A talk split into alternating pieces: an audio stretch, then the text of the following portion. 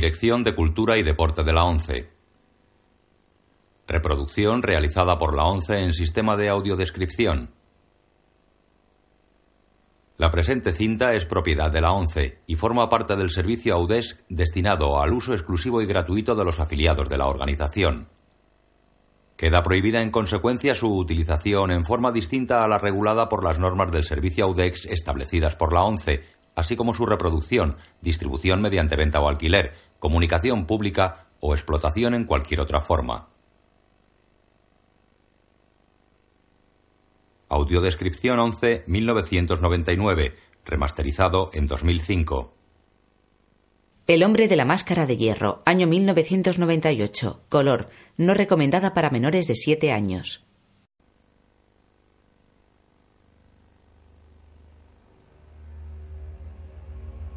United Artists.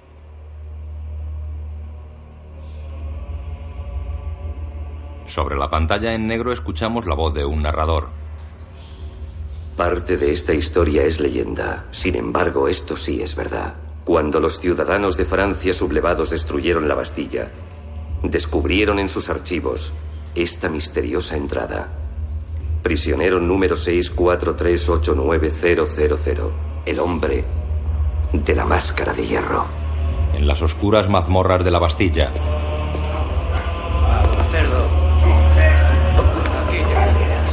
Dos carceleros arrastran a un tipo enclenque y harapiento mientras otros prisioneros ateridos de frío y enfermedad yacen en el mugriento suelo de sus celdas. Un carcelero gordo y de aspecto desagradable recorre los húmedos pasadizos abovedados de la mazmorra bajo la débil luz de las antorchas ancladas en la pared. Se acerca a una de las celdas y descorre el ventanuco que tiene en la puerta. ¿Ya te has vuelto? Mete un mendrugo de pan en cuanto el carcelero se marcha. Una cabeza enfundada en tosco hierro se asoma al ventanuco. Los únicos agujeros dejan ver la triste mirada del prisionero.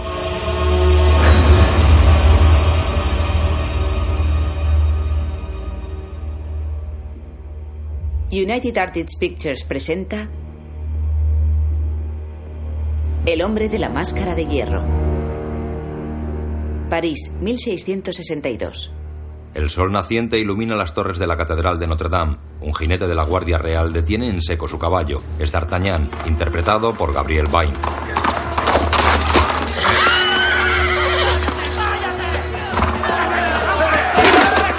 Observa una pelea entre mercaderes en la estrecha callejuela.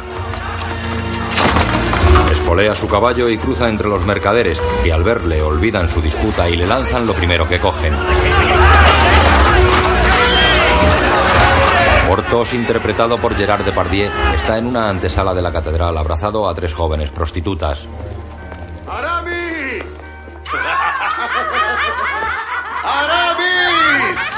¡Portos está! Encuentra a Aramis rezando. Oh, lo siento, queridas. Vosotras también habríais gozado. Tiene un buen manubrio. Vos también. ¿En serio? Lleva tanto tiempo dormido que ya lo tengo por olvidado. Ahora marchaos. Idos, dejad a su santidad a solas. Ya os volveré a traer mañana cuando esté de mejor humor. Idos. Ah, por favor, vamos, señoras, marchaos. Deja su espada y su sombrero en una silla. Deja de rezar y diviértete conmigo. Necesito levantar mi ánimo. Estoy viejo, estoy débil. Me encuentro sin fuerzas. ¿Eh? Aramis. Estoy rezando. Eso lo he dicho yo hace un momento. ¿También eres sordo? Que eres ciego, lo sé, porque si hubieras visto las tetas que acaban de salir de aquí, tendrías los ojos llenos de lágrimas. A veces en la vida hay cosas más importantes que un par de tetas. ¿Ah, sí? Porto se sienta. Aramis, si eres capaz de nombrarme una cosa, únicamente una cosa que sea más sublime que la sensación de un pezón exuberante y firme entre mis labios, te construiré una catedral nueva. El perdón. ¿El perdón? Portos ahueca el trasero en la silla. Vaya, perdóname. Sacude el aire con los faldones de su casaca. Perdóname. ¿Me has dado tu perdón? Portos le da manotazos. ¿Mm? ¿Estoy perdonado? Aramis le suelta un revés. Observo que tu perdón no es tan dulce como un pezón exuberante y firme. No lo entiendes. Intento Rezar. ¡Siempre está rezando! Pelean. D'Artagnan. Se abrazan. ¡D'Artagnan! ¿Qué tal, joven cachorro? Portos, has interrumpido una sencilla discusión teológica. Ya lo veo. Bienvenido. Siéntate. Ojalá pudiera quedarme, Aramis, pero he venido por asuntos del rey. Desea verte. ¿Aún le sirves con lealtad, a pesar de que el pueblo lanza huevos podridos contra su emblema real? D'Artagnan, tú te has visto. Te conservas tan joven. Y yo me siento tan viejo. Portos abraza cariñosamente a D'Artagnan. No hagas esperar al rey. D'Artagnan va hacia la puerta. ¿Uno para todos? Antes de salir, gira hacia Portos. Y todo es para uno. Sale del cuarto.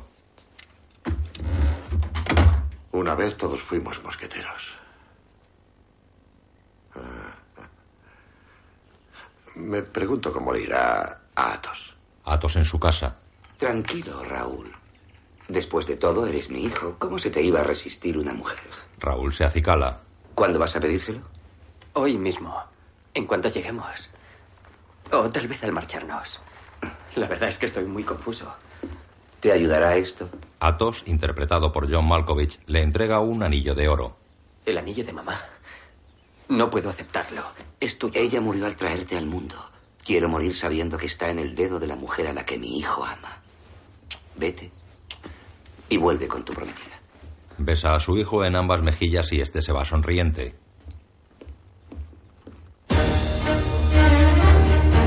Carrozas e invitados a pie y a caballo cruzan la verja hacia el blanco palacio real de estilo barroco francés, con esbeltos y abombados tejados de pizarra.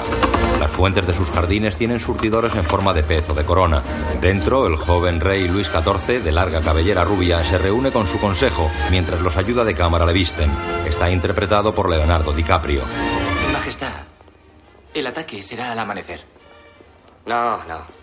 No subestimes al holandés. Arrebata un pincel al pintor de la corte y señala un mapa ante sus asesores. Cercaremos sus tropas aquí, así que muévelas aquí y aquí. Y atacaremos por este flanco. Sí, comunícaselo. Majestad, El pajín amarillo. como consejeros vuestros, creemos que es nuestro... Nuestro deber. Eh, sí, sí, es nuestro deber informaros de que hay alborotos en París. ¿Alborotos? París es la ciudad más hermosa de la Tierra. ¿Qué podría sentir mi pueblo salvo orgullo y contento? Eh, por supuesto, Majestad, seguro que están contentos y orgullosos, pero también tienen hambre. Majestad, si distribuyéramos parte de la comida reservada para el ejército, El sacerdote habría Aramis. tiempo para reunir más. El rey hace un gesto al consejero para que vaya a recibir a Aramis, interpretado por Jeremy Irons, que entra con su sotana de jesuita. Padre Aramis, los jesuitas están causando ciertas dificultades a Su Majestad. ¿Los jesuitas? Han declarado que las guerras de Su Majestad son injustas y que son el origen del hambre del pueblo. Quizá Su Majestad debería hablar con su superior. Sí, pero ¿quién es? Nadie guarda un secreto como los jesuitas. Ah, Aramis. Majestad, Se inclina reverente. El rey se acerca con las manos a la espalda y se alejan del séquito real. Sois sacerdote. Pero una vez fuisteis mosquetero. Y yo, al igual que mi padre antes que yo, os he confiado las misiones más serias. Escuchad. Quiero que averigüéis quién es el jefe secreto de los jesuitas y cuando lo sepáis, en nombre de Dios y de Francia, quiero que le matéis. Aramis mira asombrado al rey. Ya sé que es algo terrible y sobre todo siendo vos sacerdote, pero... ¿Podéis aceptar la misión? ¿Y mantenerla en secreto? Aramis esboza una sonrisa. cuando averigüe la identidad de ese jesuita rebelde, les daré muerte a él y al hombre que me lo haya revelado. Quien fue mosquetero siempre es mosquetero, ¿eh? El rey asiente satisfecho y regresa junto a sus ayudantes. Ah, respecto a los alborotos. Tenemos provisiones en los muelles, ¿verdad? Que sean distribuidas. Se mira al espejo. Eh, Majestad, esa comida se está estropeando, por eso nos envió al ejército. Daos prisa, pues.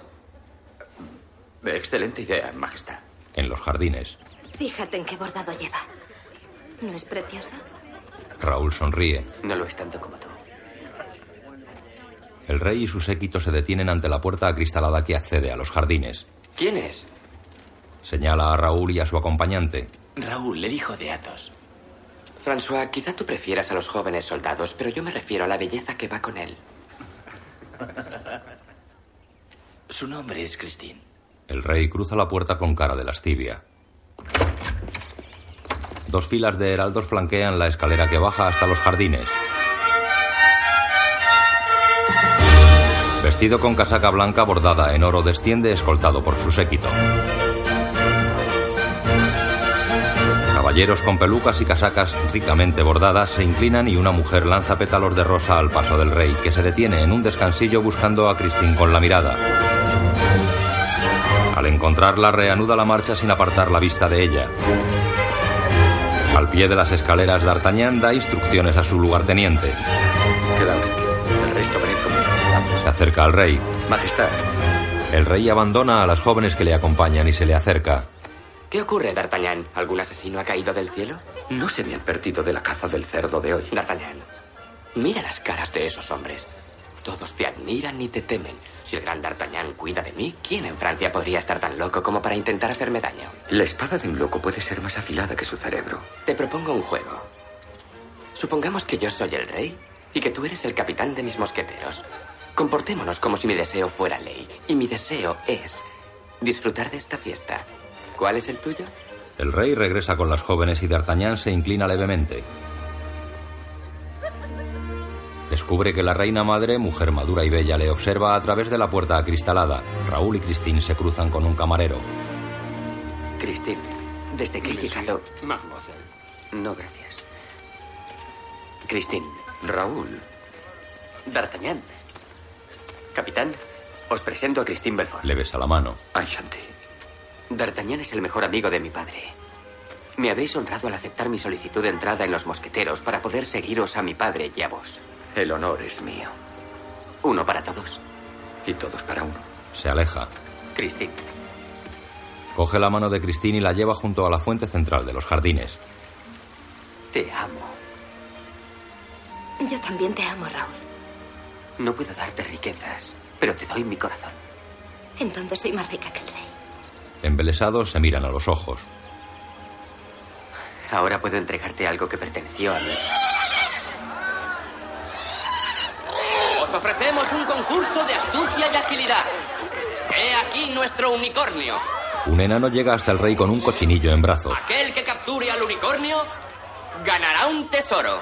Muestra un precioso colgante y lo coloca en el cuerno postizo que lleva el animal. Que la caza dé comienzo. Os lo ordeno a todos. El enano corre con el cochinillo, los invitados le siguen alborozados. El colgante será tuyo. Raúl corre hacia los jardines, el rey le ve marchar. Christine intenta seguir a su amado. Una fila de surtidores se abre formando una cortina de agua que le impide el paso. Gira y camina en sentido contrario.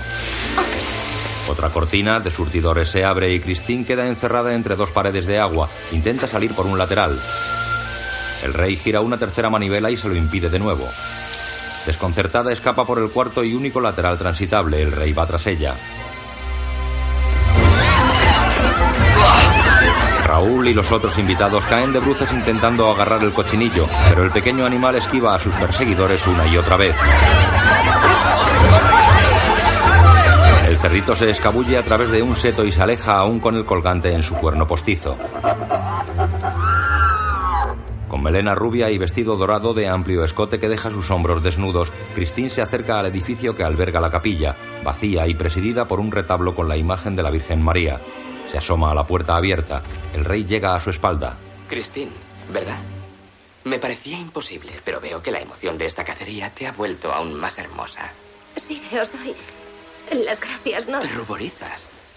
¿No quieres estar hermosa para tu rey? No, Sire. Es decir, sí, sí, por supuesto que sí. Me refiero a que... Está bien. Comprendo que no estés acostumbrada a este ambiente. Pero esa es una circunstancia que podemos remediar felizmente. D'Artagnan les observa tras una fuente cercana. Alguien como tú podría ser una excelente dama de honor. Su Majestad es muy, muy considerado. Pero estoy prometida Raúl, o lo estaré, cuando él consiga pedírmelo. ¿Elegirías a un soldado? Un soldado que todavía no se ha declarado. ¿Antes que a un rey? Solo podría ser fiel a mi corazón. Pero ¿cuán fiel te es ese corazón? D'Artagnan ve a sus pies al cochinillo y lo coge en brazos. El rey acerca sus labios a los de Christine. D'Artagnan suelta el cochinillo. El cerdito frustra el beso. Espera, Christine. Un hombre con uniforme de gala real aparece por la esquina del edificio. D'Artagnan se pone en guardia. El hombre intenta apuñalar al rey por la espalda, pero D'Artagnan le lanza su espada. El hombre cae con la espada clavada en el pecho. Raúl y el lugarteniente desenvainan y corren hacia la capilla. D'Artagnan también se acerca. Christine. Raúl. Raúl se aleja con Christine. El rey está desconcertado. Alimenta a tu pueblo. Lleno de ira, el rey le clava en el corazón el puñal. Jesuitas. Malhumorado, D'Artagnan arranca su espada del pecho del muerto. Mira fijamente al rey a los ojos y se marcha. El rey ve a Cristina y Raúl alejarse abrazados por el paseo empedrado que separa la capilla del palacio. Tráeme a un general. El rey se marcha.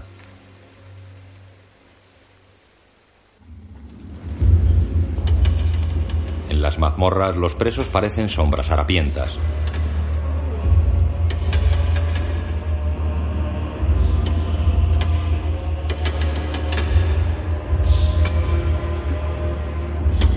En su celda, el hombre con la cabeza enfundada en hierro la restriega contra los barrotes.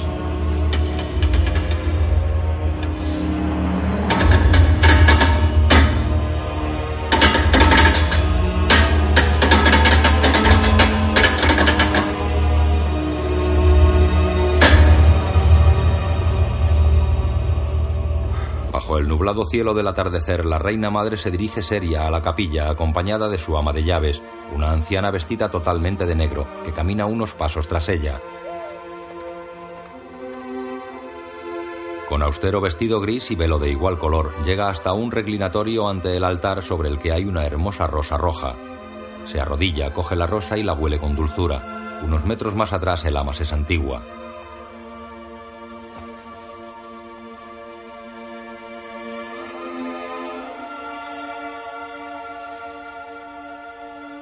Sujetándola entre sus manos, levanta la vista hacia la Inmaculada Concepción, cuya pintura ocupa el centro del retablo.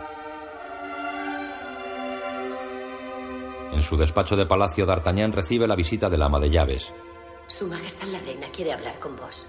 El ama se aparta, la reina está en la antesala del despacho.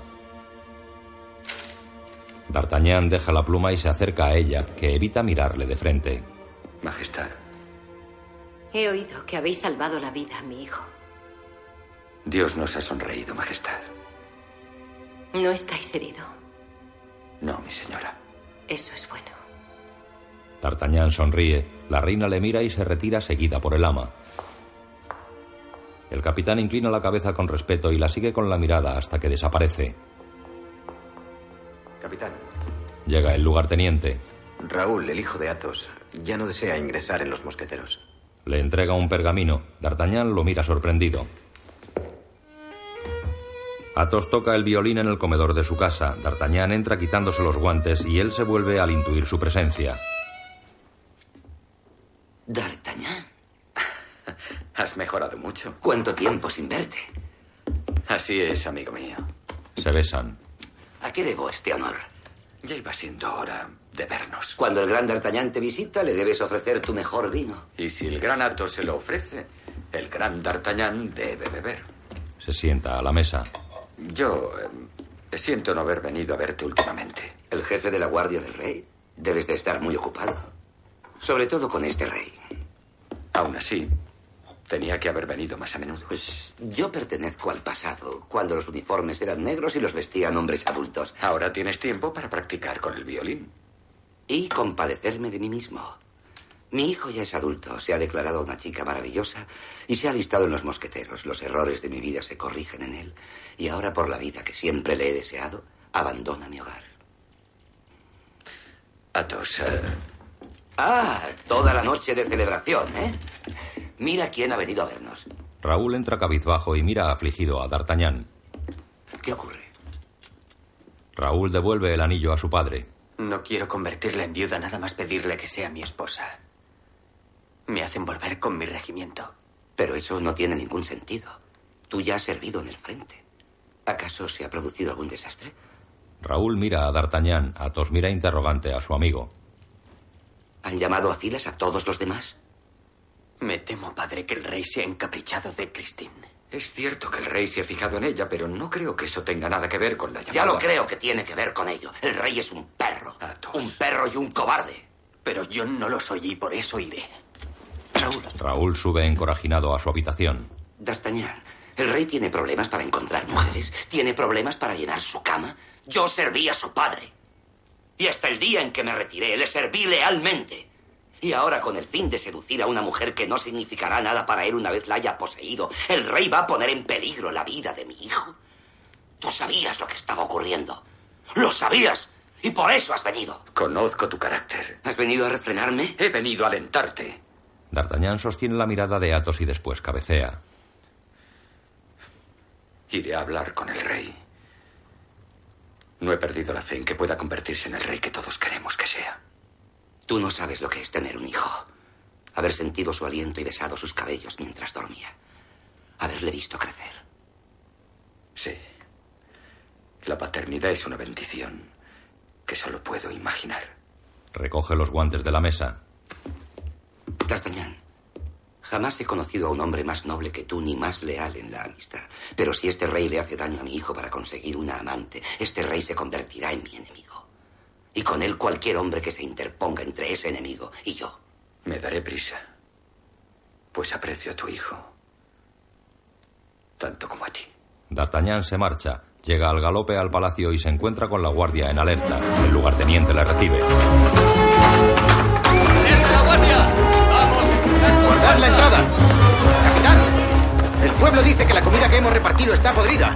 Están atacando a los mosqueteros en toda la ciudad. Dos mosqueteros corren hacia palacio perseguidos por la muchedumbre. ¡A las puertas! Los dos mosqueteros son derribados a pocos metros de la verja. Dentro los guardias cogen mosquetes de un carro. La muchedumbre desarma y apalea a los dos mosqueteros. Disparan contra las posiciones de palacio. Dispararemos contra ellos. No, cerrad las puertas, no disparéis. D'Artagnan cabalga hacia la muchedumbre. Los guardias cierran la verja a su paso y se apostan tras ella con los mosquetes. D'Artagnan se acerca sereno, un muchacho a otro más pequeño. Es D'Artagnan.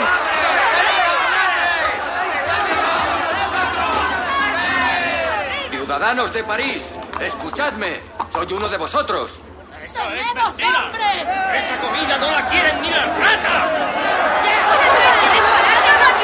¡Escuchadme! ¡Escuchadme, os lo ruego!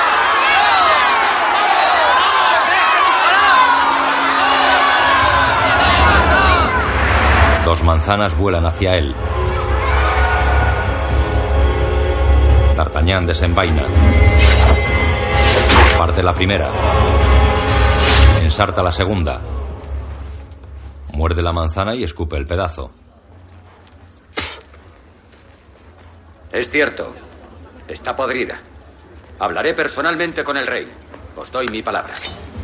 El lugarteniente resopla aliviado detrás de la verja. Liberad a esos hombres, pues sirven a Francia y al pueblo. La guardia abre la verja y D'Artagnan vuelve a palacio. Tras él, los dos mosqueteros apaleados regresan renqueantes. En la plaza, la desarrapada multitud se disuelve. D'Artagnan ve un grupo de consejeros ante el despacho real. Entra en una habitación contigua y descorre un tapiz que da a una puerta camuflada. En su alcoba, de exuberante estilo barroco lleno de dorados y pinturas murales, el rey está en la cama con una joven.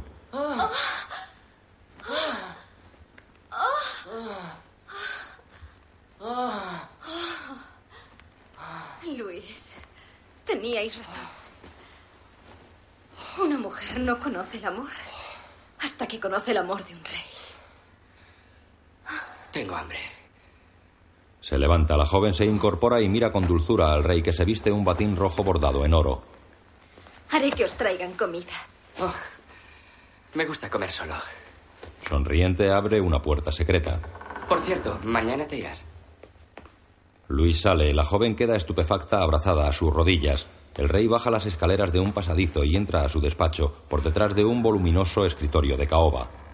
Luis se recoloca la melena y se acerca hasta una bandeja de fruta que hay sobre una mesa. Un enorme cuadro gira en la pared. Entra D'Artagnan. Esos pasadizos se hicieron para la seguridad del rey, no para que me dieras un susto de muerte. Es por vuestra seguridad por lo que he venido, Majestad. Ya sé lo de ese alboroto. Vuestro pueblo está deseoso de amaros, pero come alimentos podridos y a veces ni eso. ¿Podridos? Se mete una uva en la boca y se sienta pensativo. Me encargaré de eso decididamente. D'Artagnan también se sienta. Hay otro asunto de naturaleza más personal, Majestad. Siempre estáis rodeado de mujeres muy bellas. ¿Amáis alguna?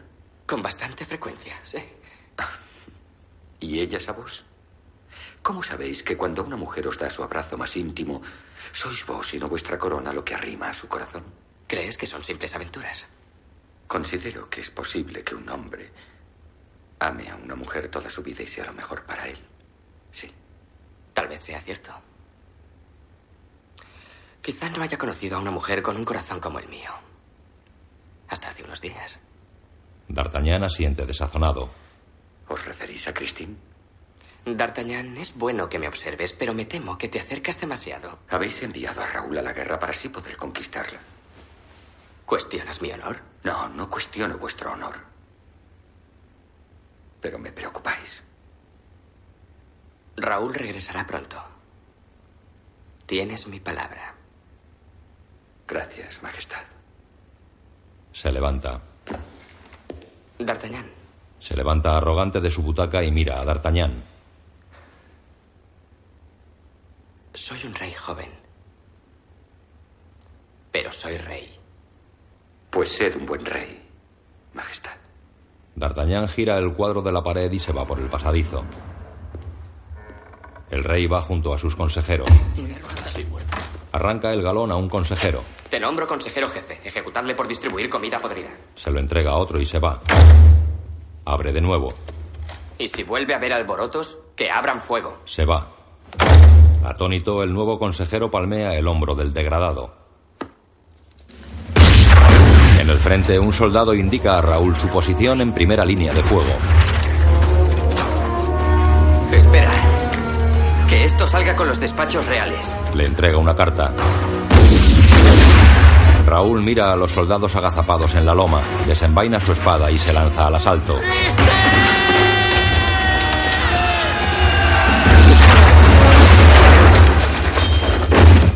Cañonazo enemigo explota a los pies de Raúl, que cae fulminado sobre la hierba. En su humilde casa, Christine borda un pañuelo ayudada por un tarro de vidrio que le sirve de lupa. Ahora os llevo un poco de agua, madre. Un sobre lacrado entra por debajo de la puerta. Christine lo oye y se levanta a recogerlo. Lo abre y lo lee.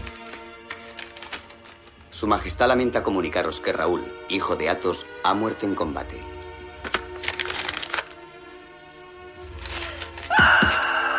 De madrugada, con una vela en las manos, Athos abre la puerta de su casa. Un mensajero real le entrega una notificación. Al leerla, Athos se derrumba sobre la mesa. Desesperado, tira la vela de un manotazo.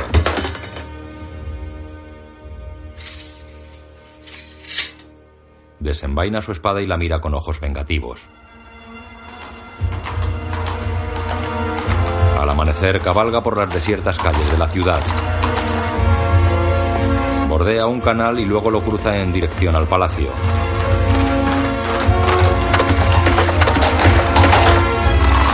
En palacio, los mosqueteros se ejercitan en el patio de armas. El lugarteniente entrega un papel a D'Artagnan. Señor, ha llegado un informe de bajas. D'Artagnan se queda atónito al leer la lista. ¿Lo sabe Athos? Athos llega al patio de armas. Desmonta de un salto y avanza con decisión hacia Palacio. D'Artagnan corre hacia él. Athos, amigo mío. ¡Quieto, no os mováis! Athos lo golpeó, acuchilla a un guardia y lanza un puñal contra otro. ¡Mosqueteros, detenedle! D'Artagnan y otros mosqueteros se echan sobre él y lo inmovilizan. Athos, escúchame. Los cañones mataron a Raúl. No añadas tu propia muerte a esta tragedia. Te lo suplico. Boca abajo sobre la hierba, Athos mira enfurecido el corro de espadas que le rodean. Atrás. Atrás. Atrás todos. D'Artagnan y los mosqueteros se ponen de pie y Athos queda libre. Controlando la ira, se levanta y arranca su puñal del pecho del guardia herido. Después se encara a D'Artagnan. Tú eres el traidor.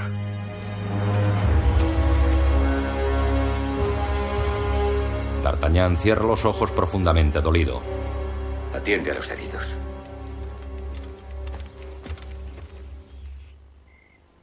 Bajo el enorme fresco que adorna el techo de un salón tapizado en rojo, el rey y Christine cenan a ambos extremos de la mesa con mantel también rojo y un lujoso candelabro de cinco brazos en el centro.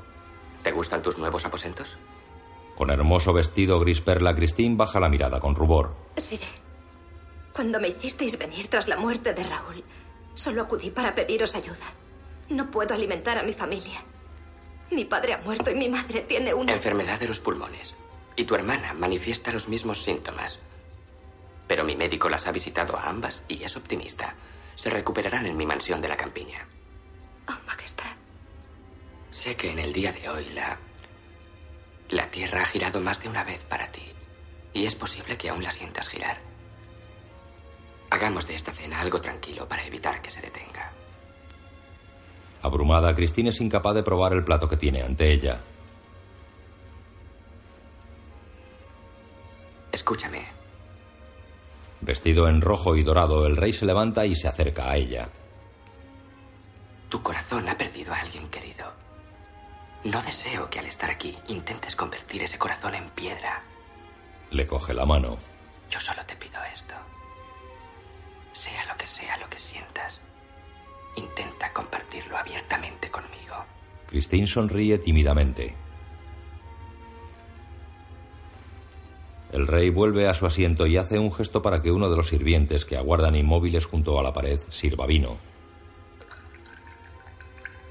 Ya en su sitio, el rey levanta su copa mirando a Christine. Por la buena salud. Ella sonríe nerviosa y se lleva la copa a los labios.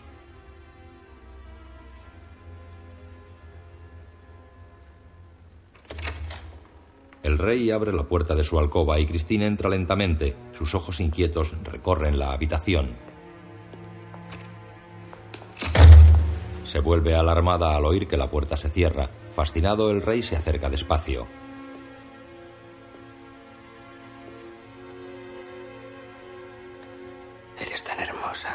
Se detiene y la besa dulcemente en los labios. Christine recibe el beso, pero da la espalda al rey. No puedo hacerlo. Él acaricia suavemente el hombro desnudo por el amplio escote y la besa en el cuello. Ella se abandona cerrando los ojos. Él comienza a desnudarla. Besa el hombro y el cuello de la joven hasta que ella se vuelve hacia él.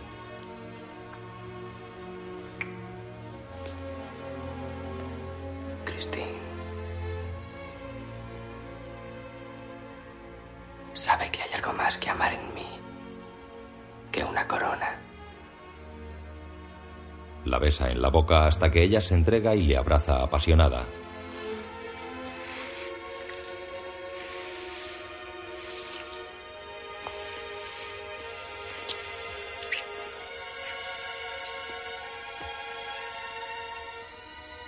Más tarde en la cama el rey contempla el cuerpo desnudo de Christine que duerme a su lado. De todas las maravillas que he visto. Ninguna puede compararse con tu hermosura. La besa con cariño en la mejilla y en la nariz.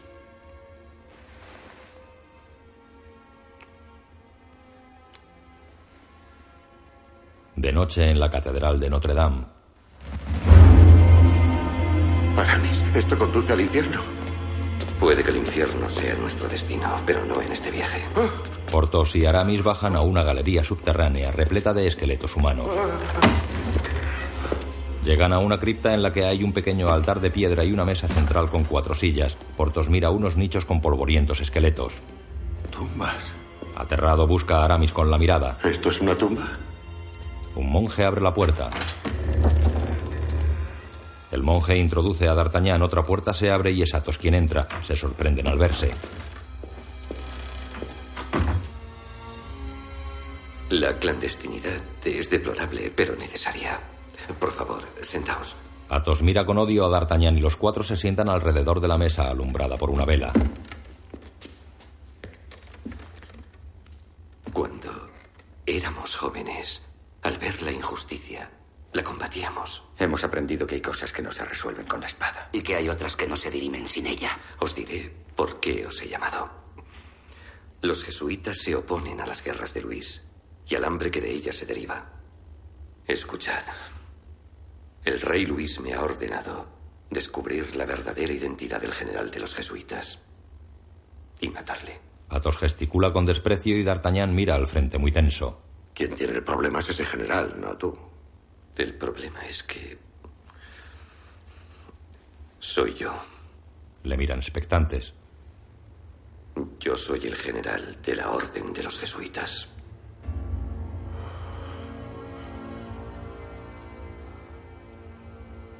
¿Qué propones que hagamos?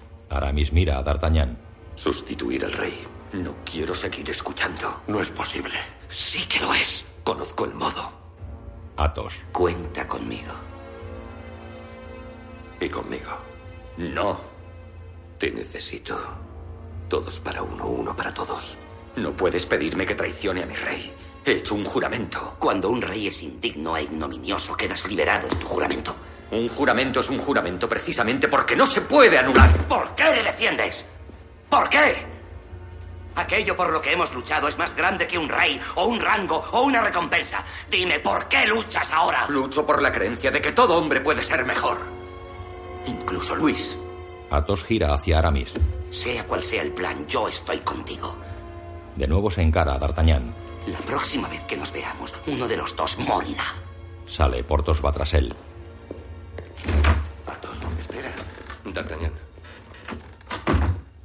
Aunque no fuera sacerdote, podría ver que tu corazón soporta una carga secreta. Y que llevarla en solitario te hace daño. No puedo traicionar a mi rey. Y le defenderé con mi vida. Que Dios esté contigo. Le bendice. Nosotros no lo estaremos. D'Artagnan asiente con serenidad y se marcha. Aramis cierra los ojos dolido. Al despuntar el alba, un carruaje cerrado y tirado por cuatro corpulentos caballos normandos abandona la ciudad y cruza el bosque. Más tarde, un herrero forja un hierro candente.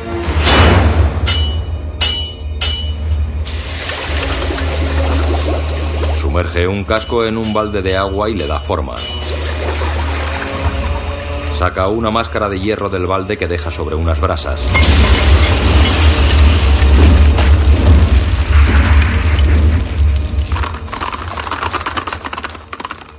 Por la mañana, D'Artagnan revisa unos informes sentado en un banco corrido de su despacho. Se pone en pie al ver llegar al rey. Tengo entendido que ha habido un incidente con los mosqueteros. D'Artagnan baja la mirada. Creo que un hombre vino resuelto a matarme. ¿Nuestra política ahora es permitir que los aspirantes a asesino queden libres, D'Artagnan? Lo que deseaba matar era su dolor.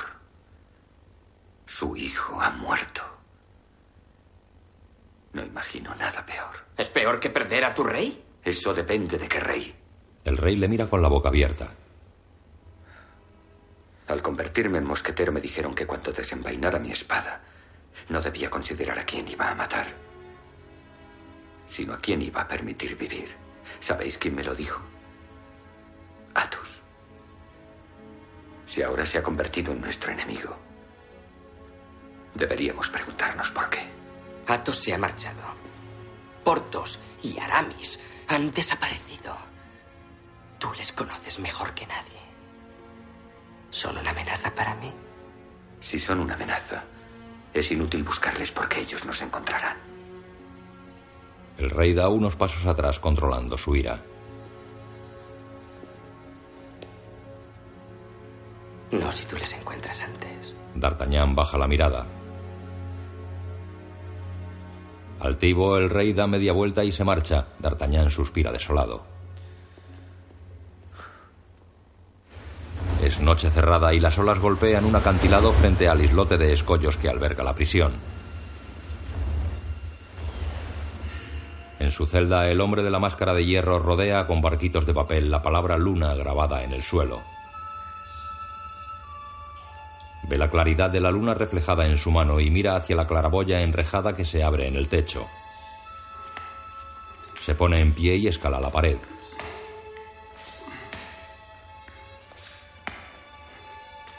Ya en lo alto y agarrado a la reja mira el gajo de luna que asoma por el tragaluz.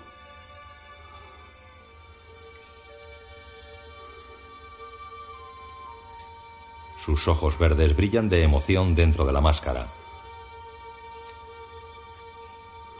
En los subterráneos un portón enrejado se eleva para dejar paso a una barca. Aramis, disfrazado de monje gordo y barbudo, tranquiliza con un gesto al monje que viaja a su lado. Athos, vestido de barquero, lanza las amarras a los dos carceleros que les aguardan. Portos mira con disimulo. Aramis simula ser italiano.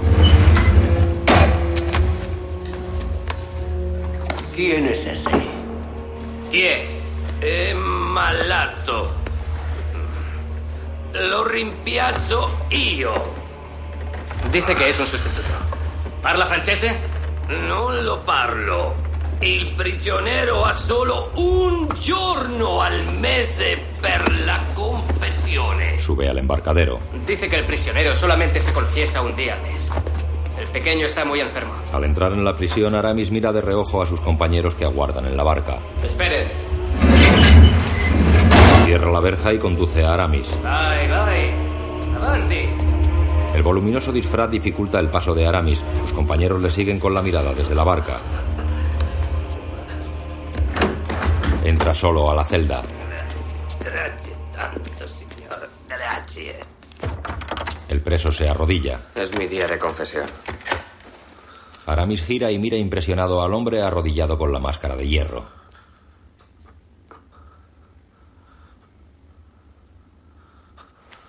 Siento asustaros. Nunca me habíais visto. El carcelero cierra el ventanuco de la puerta. Soy un amigo. Vengo a ayudarte. Aramis se levanta el hábito y descubre un cadáver fuertemente amarrado a él. El preso retrocede asustado. ¿Qué hacéis? Ayudarte.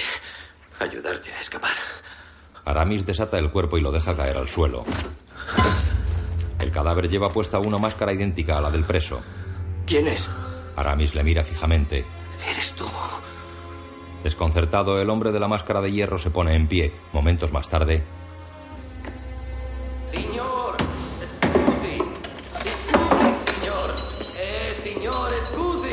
carceleros dejan la cena para atender la llamada del supuesto monje. Cosa c'è? È caduto stecchito mentre leggevo la messa. Los carceleros entran. Dice que acaba de caer muerto. Mientras decía la misa. Eh, Nunca creí che pudiera vivir tanto. Ah, la peste. Come l'altro prete. Dice que este tiene la peste, igual que el otro monje. ¿La peste? ¿La peste? ¿Han traído la peste? ¡Sácale de aquí! ¡Sácale de aquí! ¡Vamos! Devo darle la extrema unzione. Nada de eso, marchaos. Sacan a Aramis a empujones y muy intrigados contemplan el cadáver con la máscara de hierro. Podríamos quitársela. Y ver quién era. Nadie lo sabrá nunca. Bruciatelo o la peste ci colpirà a tutti. Dice que lo quememos o todos cogeremos la peste. Tiene razón. Fuoco. Dammi. Prende fuego al cadáver. No, no me toques. Fuera. Alarmados, los carceleros le siguen de cerca. Apartaos. Tiene la peste. Io dovremo. Vamos, vamos. Via. Llegan al embarcadero. Vamos, daos prisa. Marchaos. Vale, vamos, marchaos. Rápido, Aramis sube a la barca. rápido. Atos y Portos reman hacia el portón enrejado.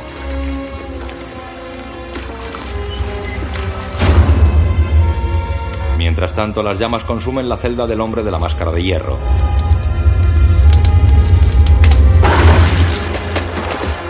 Ya al amanecer, los tres mosqueteros atracan en una pequeña cala entre acantilados. Agotado, Aramis se quita la peluca y la barba postiza, se levanta el hábito y deja caer al preso enmascarado sobre la arena. Cuidado. El hombre se cubre los ojos con las manos. Dios mío. Atos y Portos le miran atónitos. Poco a poco el hombre retira las manos y consigue abrir los ojos. La carroza tirada por los cuatro caballos normandos llega hasta una solitaria abadía de la campiña francesa.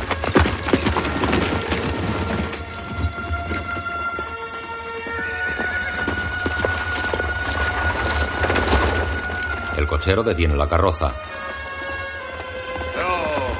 Un muchacho se acerca y abre la portezuela. Athos desenvaina su puñal. Son jesuitas, tranquilo. En la herrería, Aramis martillea los anclajes de la máscara. Athos y Portos sujetan al hombre que a duras penas soporta los fortísimos golpes. Retiran el casco que sujeta la máscara dejándola suelta sobre la cara.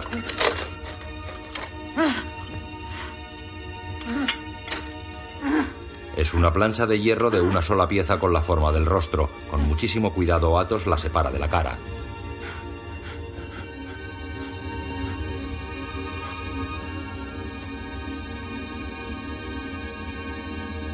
Con la cabeza sobre el yunque y temblando, el hombre mira hacia el techo de la herrería. Su rostro aparece cubierto por el embarañado pelo que ha crecido a lo largo de los años. Impresionado, Aramis baja la mirada.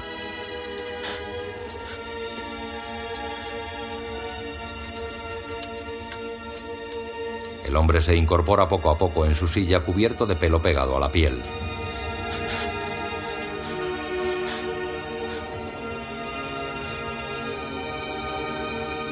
De pie junto a la pared de la herrería, los mosqueteros se miran conmovidos. Portos niega horrorizado.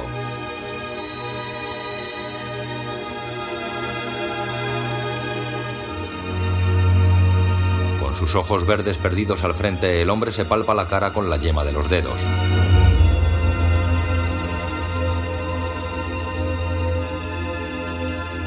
Se levanta. Ante el asombro de los mosqueteros se acerca hasta el barreño que tiene a su lado. Temeroso se asoma al borde y contempla su imagen reflejada en la superficie del agua.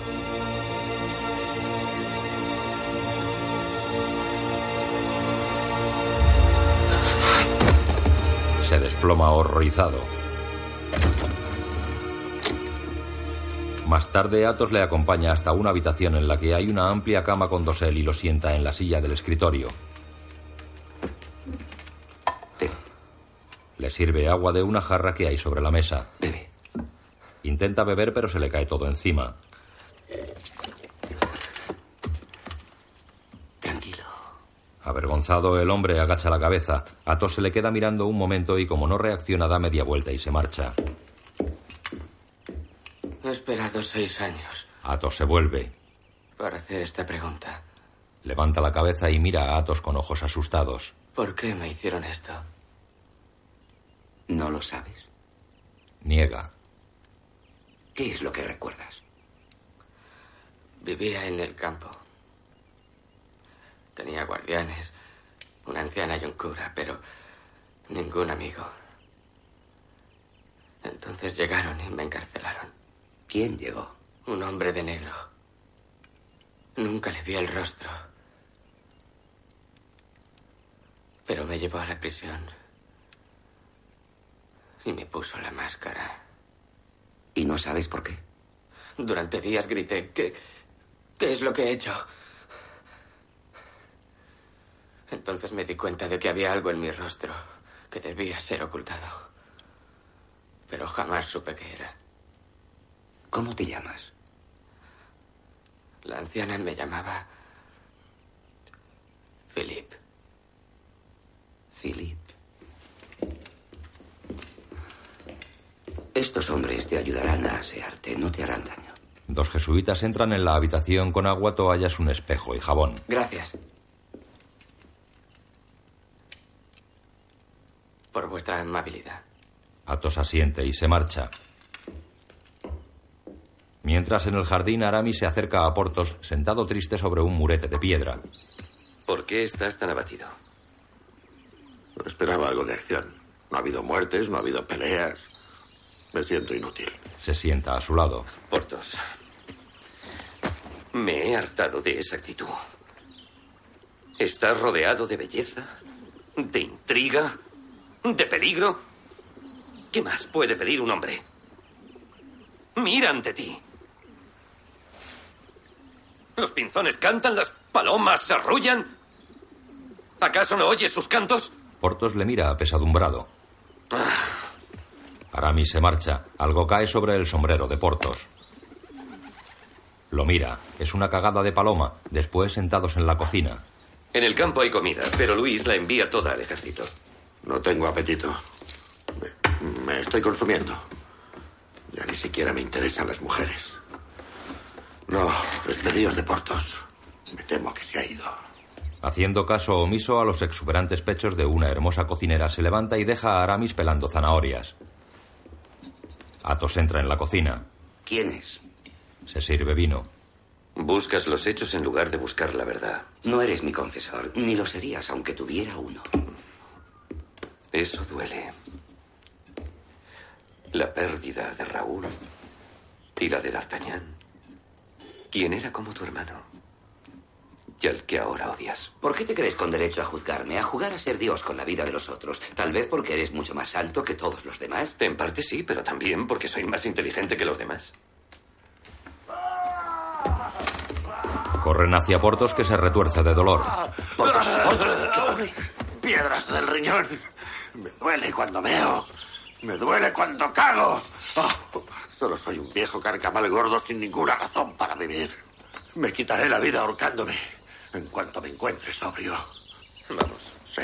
¡Aramis! Uno de los jesuitas grita desde la ventana. ¡Ya está listo! Aseado, Philippe, interpretado también por Leonardo DiCaprio, entra en la habitación en la que los mosqueteros aguardan sentados a una mesa. Athos y Porthos se asombran ante su parecido con el rey. Aramis le invita a sentarse con un gesto. Tímido, Philippe se sienta en la única silla libre que queda frente a Aramis. El gran misterio de la vida es quiénes somos en verdad. Sí. Ahora voy a contarte ese secreto que se te ha ocultado durante toda tu vida. Comenzó la noche en que nació el rey Luis. Recuerdo aquella noche. D'Artagnan, Athos y yo estábamos cenando. D'Artagnan estaba como una cuba. Es la única vez que le he visto así. Pero yo estaba de servicio. Se me ordenó ir a una puerta trasera de palacio, donde el confesor de la reina puso un bebé en mis brazos. Athos, ¿tú entiendes algo? Yo estoy confuso. Aquella noche la reina había dado a luz gemelos, y el niño que yo llevaba era el menor de los dos. Hay otro. Hay otro. En un flashback, la reina agarra con fuerza las sábanas. El rey descubrió que tenía dos herederos. Había visto muchos reinos desgarrados por disputas entre hermanos y decidió en nombre de la paz deshacerse de uno. De ti, Philip. Ordenó que se te ocultara tu verdadera identidad. En su lecho de muerte reveló tu existencia a Luis y a tu madre. A ella su confesor le había dicho que habías muerto al nacer. Ella se culpó por haberlo creído y deseaba restaurar tu derecho de nacimiento. Pero ahora Luis era rey. Philip recuerda. Tenía miedo de matarte, pues todo su derecho al poder descansaba en la santidad de la sangre real. De manera que ingenió un modo de mantenerte oculto para siempre. Un mosquetero oculto bajo el ala de su sombrero le pone la máscara de hierro. Por mi patria, por mi rey, compré la paz con tu vida. El mosquetero levanta la cara. Y con mi alma. Algún día te pediré que me perdones. Habla de pie cogido a la cruz que cuelga de su cuello. Pero no hasta que te haya restituido lo que es tuyo. ¿Restituir? Se sienta. Reemplazaremos a Luis por Philip. Ese es tu plan. ¿Sustituir a uno por otro? Es ridículo. Te aseguro que es brillante. ¿Qué creías que tramábamos? La revolución. La guerra abierta. Ensangrentar las calles. Al menos es un cambio. El parecido físico no es más que un comienzo. El rey Luis tiene arrogancia, una forma de ser. Que se puede adoptar. ¿Y sus más allegados? ¿Crees que eso no lo he contemplado, que no lo he considerado todo? Aramis, has considerado que no son solo nuestras vidas las que arriesgas. La de Philip también. Sí, como nosotros, él puede elegir. Philip les mira nervioso. ¿Qué dices, Philip? Todos estos años en prisión han sido estériles. ¿O te han dado reservas de fuerza a diferencia de los hombres corrientes? Tienes la oportunidad de ser rey. Si tienes valor para aceptar esta oportunidad, tienes ese valor, Philip. Lo tienes. Yo. El chico le mira asustado.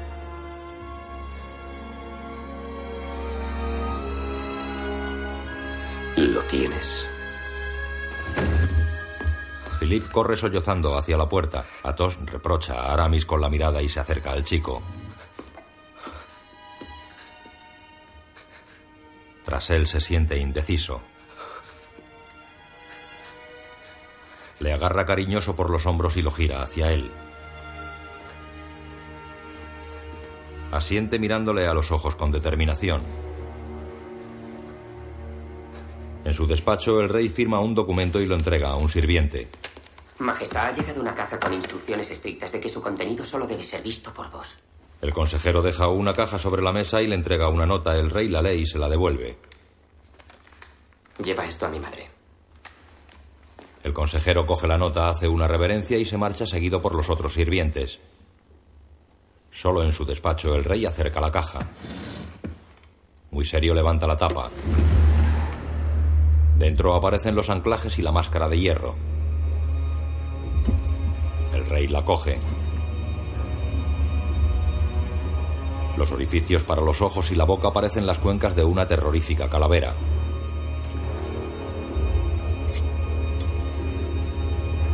Gira la máscara y la acerca despacio hasta ponérsela.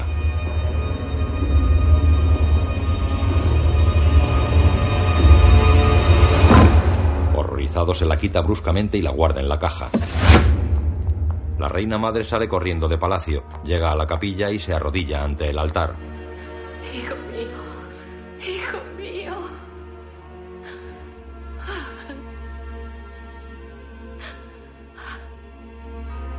Por favor, perdóname. Jamás podré compensarte. Mi señora.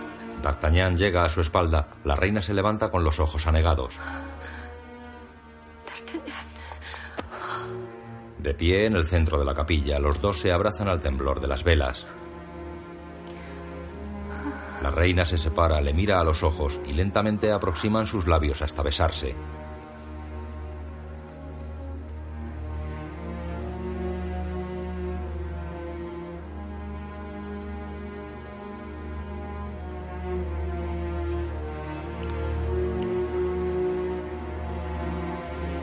D'Artagnan se separa.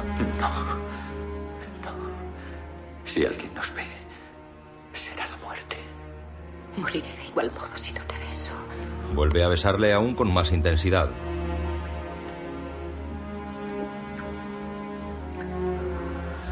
No puedo soportar menos llorar.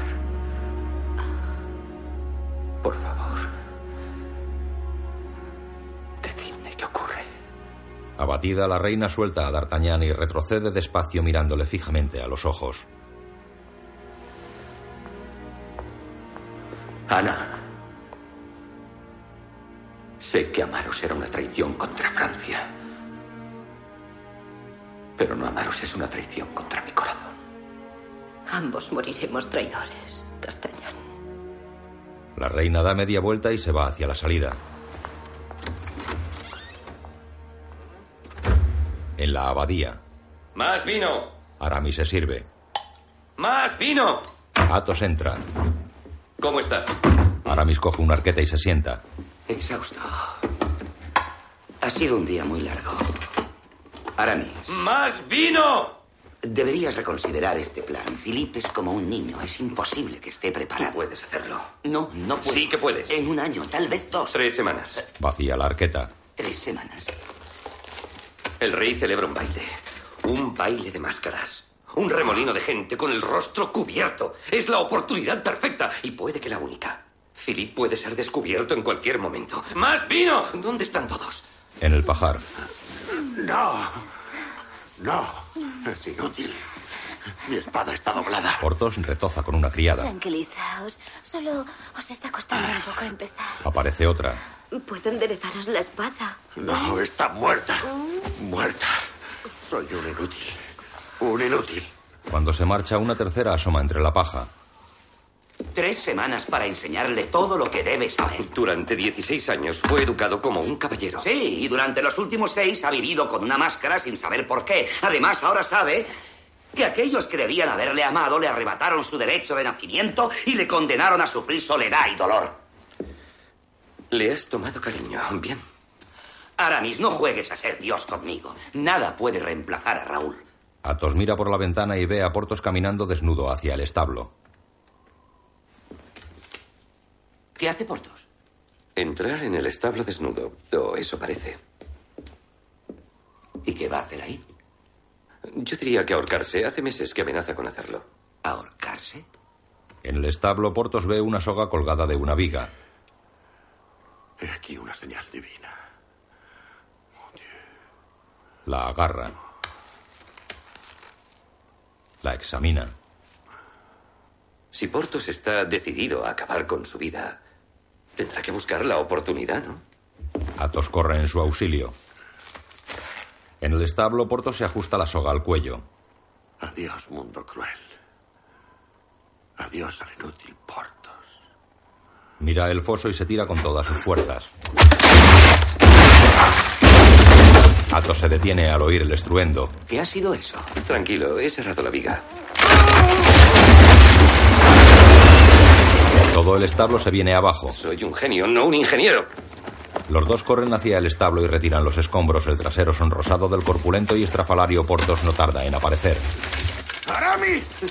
¡Tú has hecho esto! ¿Sabías? ¿Sabías que iba a intentar ahorcarme? ¡Y has cerrado la viga! ¡Admítelo! ¡Admítelo! Claro que lo sabía. Llevas meses abatido. Puede que ahora que te has quitado de la cabeza la idea de matarte dejes de aburrir a todo el mundo y ser útil para variar. Bien. Y ponte algo de ropa. Se quita la casaca y le cubre con ella. Bien. De acuerdo. Portos se marcha y Athos tira una viga entre los escombros. Levanta la mirada y ve a Philippe tras una ventana con la máscara puesta. El chico se aparta al ser descubierto. De madrugada, Philippe está sentado frente a la chimenea del salón con la máscara entre las manos. Athos entra y se sienta a su lado. La he llevado tanto tiempo que sin ella no me siento seguro. Me quedaré contigo. Tampoco puedo dormir. Frente a ellos chisporrotea la chimenea.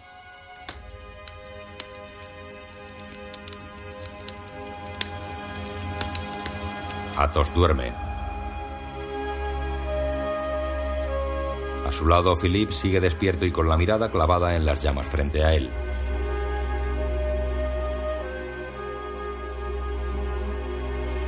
Gira la cabeza y repara en la ventana del salón. Deja la máscara y se acerca a la ventana cerrada. Se detiene frente a ella, agarra los postigos y la abre de par en par. Mirada absorta en el cielo, apoya los brazos en el marco y se asoma a la ventana, por la que aparece el esplendoroso disco de la luna llena.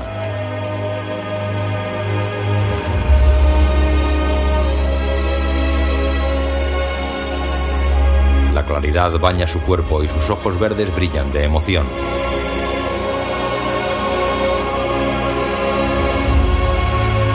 Athos despierta y busca a su alrededor.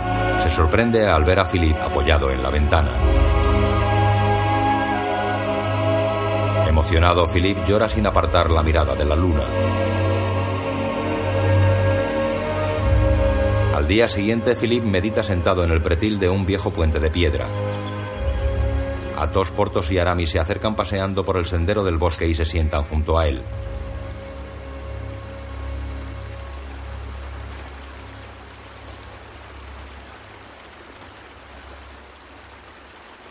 He estado seis años en una prisión. Me habéis liberado. Pero ahora me pedís que entre en otra prisión. Un palacio no es una prisión. Philip mira a Portos y señala hacia las murallas de la abadía. ¿Veis a esas campesinas trabajando? ¿Veis a la que lleva el cordero? Yo cuidaría corderos con ella el resto de mi vida. Te ofrecemos la oportunidad de ser rey. No. Me ofrecéis la oportunidad de fingir ser rey. Un rey al que odiáis. Aramis se levanta y se separa. No todo el mundo le odia. ¿Vosotros no? Athos desvía la mirada y Philip se pone de pie. ¿Por qué debo convertirme en él? Si no me dais un motivo, no lo haré. No puedo. Todos somos instrumentos de Dios, nos guste o no. No podemos sino mantener la fe, aunque reconozco que a veces me resulta difícil. Todos fallamos en la fe, Aramis. ¿Sabes? Por eso debemos comer, beber y hacer el amor a la vida. Como rey, si te gustan las campesinas, podrás tenerlas a cien. Portos. ¿Eh? Te has desviado de la cuestión. ¿Qué cuestión? Felipe está en lo cierto. No le hemos dado ninguna razón para hacer lo que le pedimos. Comprendo tus razones, Athos. ¿Comprendes mis razones? Portos me ha contado lo de tu hijo. Athos gira hacia Portos que disimula mirando para otro lado. ¿Y tú crees que estoy aquí por eso? Sí, Raúl es mi razón, pero no en el modo que tú crees.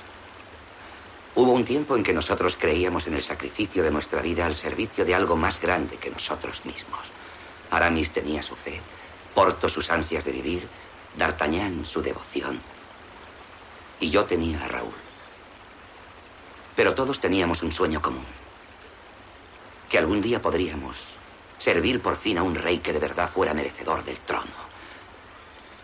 Es lo que soñábamos, por lo que fuimos heridos y lo que durante toda una vida hemos esperado poder ver. Yo enseñé a Raúl a creer en ese sueño y ahora mi hijo está muerto. Y yo me encuentro aquí para averiguar si su vida fue en vano. Y el único que puede responder a esa pregunta eres tú. Emocionado, Philip se agacha y recoge una de las espadas de Athos.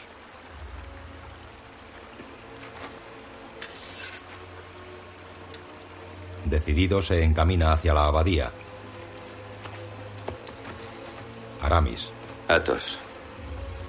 Si fracasamos en este intento, y posiblemente así sea,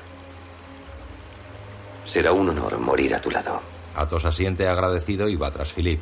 Aramis mira cariñosamente a Portos. Y al tuyo. Junto a los muros de la abadía, Athos instruye a Philip en esgrima y le da las primeras lecciones de equitación. Pasea por el campo con Portos, que eufórico y distraído pisa una boñiga de vaca. Philip ríe al ver los zapatos de tacón con los que deberá aprender a bailar. Con el tiempo, Philip es más hábil en esgrima y Aramis le ayuda en su estilo con el caballo. Con los zapatos de tacón da sus primeros y titubeantes pasos de baile de la mano de Athos. Con el caballo su estilo mejora rápidamente. Athos y Philip forman una elegante y delicada pareja de baile. Tras el entrenamiento, Philip sale a pasear y se encuentra con las tres campesinas de antes. Una de ellas se detiene y sonriendo le da una fruta que saca de un cesto. La muchacha se marcha y él la sigue con la mirada, después continúa sonriente su camino.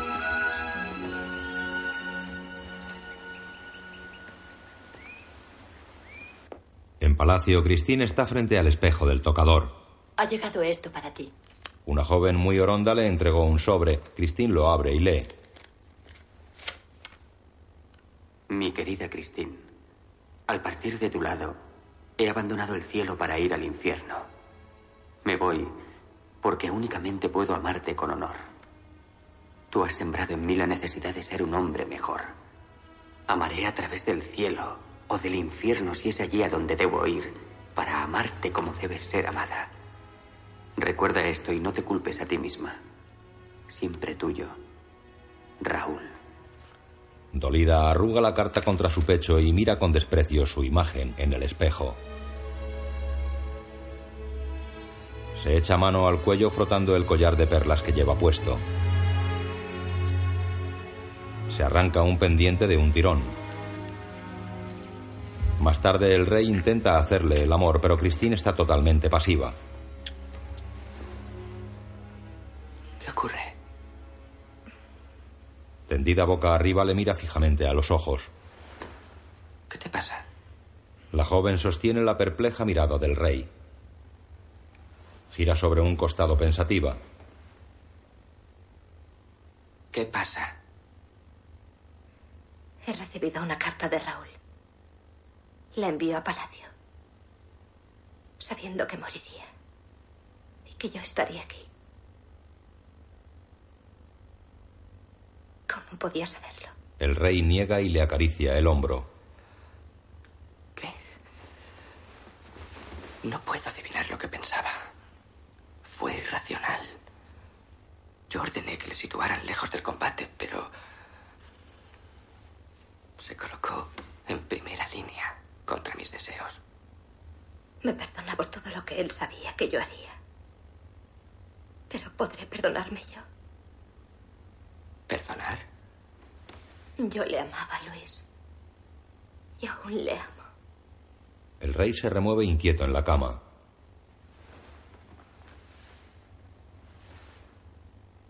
¿Aún? Y al fingir que os amo a vos, cometo algo horrible. La perplejidad deja paso a la irritación en la cara del rey. ¿Finges?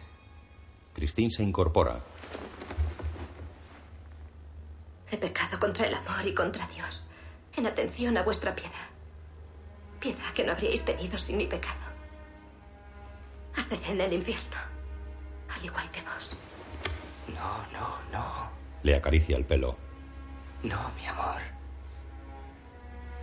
Tú arderás en el infierno. Pero yo no. Porque soy rey. Por la gracia de Dios. Abandona la cama y se marcha de la habitación. Christine se queda pensativa. Por la mañana, Athos dormita junto a una ventana. Las voces le despiertan y sale a ver qué ocurre. Mi equipaje. ¿A dónde vas? A París. Aún hay mucho que hacer. Estaré fuera unos días. Asegúrate de que a mi vuelta todo esté listo. ¿Cómo? ¿Quieres que haga lo imposible y además pretendes que lo haga solo? Te ofrezco la solución perfecta. Una revolución sin sangre, sin pérdida de vidas, incluso sin traición, pues él también es hijo de rey. Gracias. No puedo tenerle preparado. vamos. No tendremos tiempo. La urgencia no es un capricho mío. En lugar de repartir comida como prometió, Luis ha ordenado que se dispare contra los alborotadores. En marcha. Y ya puedes imaginar qué pasará Monta. cuando el pueblo hambriento de París se entere de lo del baile. No lo hacemos por mí, Athos, sino por lo que una vez fuimos y podríamos volver a ser. Athos queda solo. El pesado carruaje tirado por los cuatro caballos normandos llega a París cuando ya ha anochecido y se detiene en la plaza de la catedral. Tres jóvenes sacerdotes bajan las escalinatas corriendo y uno de ellos entrega una nota a Aramis. Gracias, padre. La lee. El baile ha sido adelantado a mañana. ¿Mañana? ¿Por qué? El rey no es feliz con su amante y busca la diversión para levantar el ánimo. No estaré listo salvo que mis astres trabajen esta noche. ¡Enseñad mi caballo! Portos galopa por las calles de París. En un burdel las prostitutas se divierten con sus clientes cuando Portos entra arrollador. El burdel queda cerrado por esta noche. Todo el mundo fuera, salvo las damas. ¡Fuera! ¿Cerrado? Hemos venido Hoy a... tendréis que buscaros otro lugar. ¡Largo! ¡Fuera! Señoras, necesito que acabéis las ropas que me estáis haciendo. Nos iremos. Le apunta. Pero con tu dinero. Deprisa, viejo, vamos. ¿Viejo? ¿Quieres robarme porque me crees viejo? Golpea la pistola. Se lía a golpes con los dos. Otro cliente huye despavorido. ¡Tú, ven aquí! Veamos a quién le robas con esto ahí dentro. Le mete la pistola por el trasero. ¡Fuera todo el mundo! ¡Fuera! ¡Fuera! ¡A ver! ¡Largo! ¡Fuera! ¡Portas! Le enseña un vestido. Lo he hecho para ti. ¡Ah! amo París, amo la vida y os amo a vosotras, señoras. Ah. Ahora a trabajar. Excepto tú. Se abalanza sobre ella y la tumba en la cama. En la abadía. No, espera. Un rey hace así. Los sirvientes han tocado su copa, por lo tanto, él la cogerá de modo que la toque lo menos posible. Hazlo. Philip intenta beber sujetando la copa con dos dedos. Se le cae de las manos. Lo siento. No, no. Nunca debes lamentarlo. Cuando eres el rey no hay equivocaciones. No deberás lamentarlo jamás. Al rey no le importa nada, ni nadie. ¿Ese es el rey que queréis que sea? Athos limpia la mesa. ¿O me dices eso porque tu hijo ha muerto? Dolido se detiene y tira la copa rota al fuego. Philip le coge del brazo. Perdóname, jamás te Philip, no con- estoy enfadado contigo, ¿lo comprendes? Philip asiente. Bien. Claro que deseamos que seas un buen rey. Pero debes hacerte pasar por Luis. Y Luis es frío y cruel. Los ojos de ese rey dicen que no le importa absolutamente nada más que él mismo. Tus ojos preguntan demasiado. No deberías preocuparte por... por mí. No deberías preocuparte. No debes preguntarme por mi hijo. Rompe a llorar y se marcha tapándose la cara con las manos. Philip queda compungido. Perdonadme, padre, porque he pecado. En el confesionario. Y yo también. Aramis. Majestad, Se miran a través de la celosía. He venido a preguntaros si creéis que así como una mentira puede destruir una vida, una verdad puede restaurarla. Todos los días rezo para que suceda ese milagro. Yo rezo todos los días por el perdón, pero ahora sé que el perdón debe proceder de vos antes de que pueda venir de Dios. Fui yo quien se llevó al segundo de vuestros hijos gemelos. Y yo no fui lo bastante valiente como para buscar la verdad mientras me mentían una y otra vez. He criado a un hijo que se dedica a destruir vidas en lugar de salvarlas. Y no he sido capaz de salvar a un hijo que murió tras una terrible máscara. No, esa máscara fue creación de Luis. Pero ahora Dios y nosotros podemos hacer un milagro que acabaría con todas las máscaras para siempre. Athos muestra a Philip una maqueta del palacio. Estos son tus aposentos. Por este pasillo y luego subiendo las escaleras o a través de este pasadizo secreto que lleva al piso de arriba, llegas a la habitación de tu amante, Christine. ¿Y de quién son estas habitaciones? Son las de la reina, tu madre. Philip le mira sobrecogido. ¿Mi madre? Athos asiente. ¡Id cambiando los caballos! Aramis llega a la abadía en el pescante del carruaje. Baja de un salto. ¡Vaciadlo todo! ¡Vamos! Por la tarde el pesado carruaje se detiene en un camino. Athos, Philip, Portos y Aramis se bajan de él para subirse a otro. Recuerda, Philip, la nobleza nace en el corazón. Haz el amor como si no te importara. Y péete cuando lo desees. Sostén tu copa con dos dedos y recuerda, solo tendrás que superar esta noche. Sonríe, pero no demasiado. Y si te bloqueas, mueve la mano y anuncia. Continuad. Por la mañana ordenarás que convoquen a Athos, Portos y Aramis a palacio como tus consejeros. Y todo estará bien.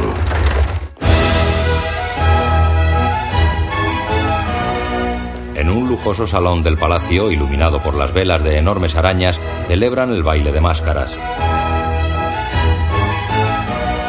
Sentado en su trono y coronado por laurel de oro, el rey sigue altivo el remolino que los fastuosos vestidos y las plumas forman al bailar. D'Artagnan vigila atento a los asistentes, escondidos tras máscaras y antifaces dorados. Porthos baila con Aramis, embutido en un pomposo vestido rosa de mujer. Porthos lleva de la mano a Aramis tras una columna.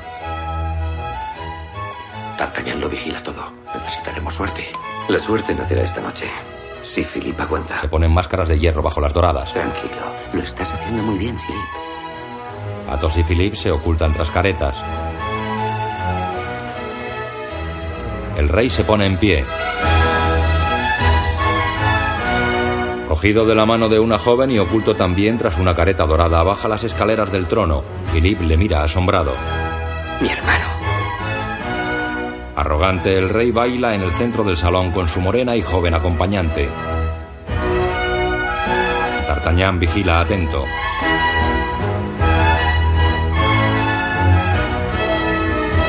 Aramis muestra fugazmente la máscara de hierro. Al verla, el rey se desconcierta. ¿Qué ocurre, Majestad? Confuso busca la máscara entre los danzantes. Nada. Sigue.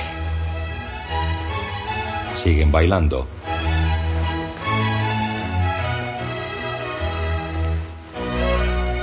Porto se sitúa delante de la orquesta con la máscara de hierro.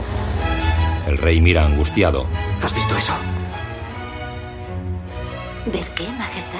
Acabo de distinguir claramente una máscara. El salón de baile está repleto de máscaras, Majestad. El rey la mira ofendido. D'Artagnan les vigila a corta distancia. Antes de bailar de nuevo, la máscara de hierro aparece otra vez entre la multitud. Atormentado se frota los ojos con la mano, pero otra máscara cruza ante él. Y otra más. Desesperado sale apresuradamente del salón. Majestad, D'Artagnan intentó retenerle, pero el rey pasó de largo. que continúe el baile. Philippe y Athos se escabullen entre el desconcierto de los invitados y se reúnen con Portos y Aramis en las puertas del salón. Al pasadizo. El rey corre hacia sus aposentos. Majestad. Majestad. Ma- El rey le cierra las puertas de su cuarto y adentro se derrumba sobre la cama. Philippe y los tres mosqueteros cruzan la puerta camuflada que accede al pasadizo secreto. Entran en la alcoba empujando el escritorio que esconde la entrada. El rey despierta sobresaltado. Aramis se acerca a él. Es el día del juicio. Le dio un puñetazo, mientras D'Artagnan aguarda impaciente en el vestíbulo de la habitación. Más tarde el rey despierta aturdido y ve a Philippe vestido con su ropa. No te sorprendas tanto, Philip. Philip, ¿por qué me llamas Philip? Porto se abalanza sobre él. Tenemos un regalo para ti. Le amordaza y le cubre la cabeza con un capuchón. Aramis abre la puerta de la habitación y ve a D'Artagnan rondando en el vestíbulo. Cierra la puerta con mucho cuidado y regresa junto a sus compañeros. D'Artagnan está vigilando el vestíbulo. Volveremos por donde hemos venido. Athos mira orgulloso a Philippe. Ha llegado la hora, Majestad. Vestido con la casaca bordada en oro, la capa roja y la corona de laurel de oro, Philippe entra en el pasadizo. Athos y él llegan al dormitorio principal y se detienen para darle un último vistazo al vestuario. Athos le recoloca la sujeción de la capa. Ya sabes el camino. Nervioso, Philippe no se decide a marcharse. Emocionado, abraza a Athos. Se separa, mueve alterado la careta dorada entre las manos, toma aire y sale al pasillo.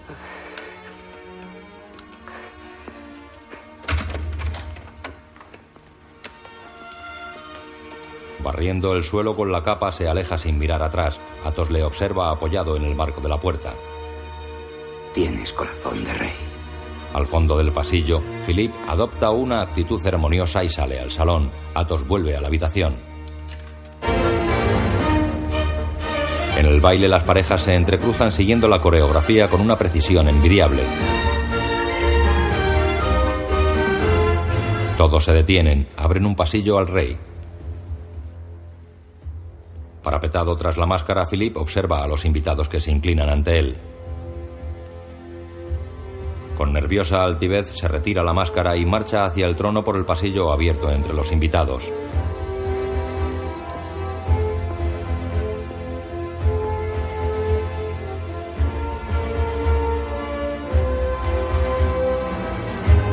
El trono está elevado sobre un pedestal de tres escalones.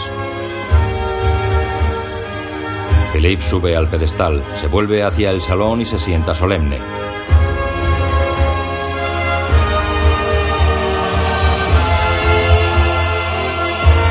Los invitados le observan tras las máscaras.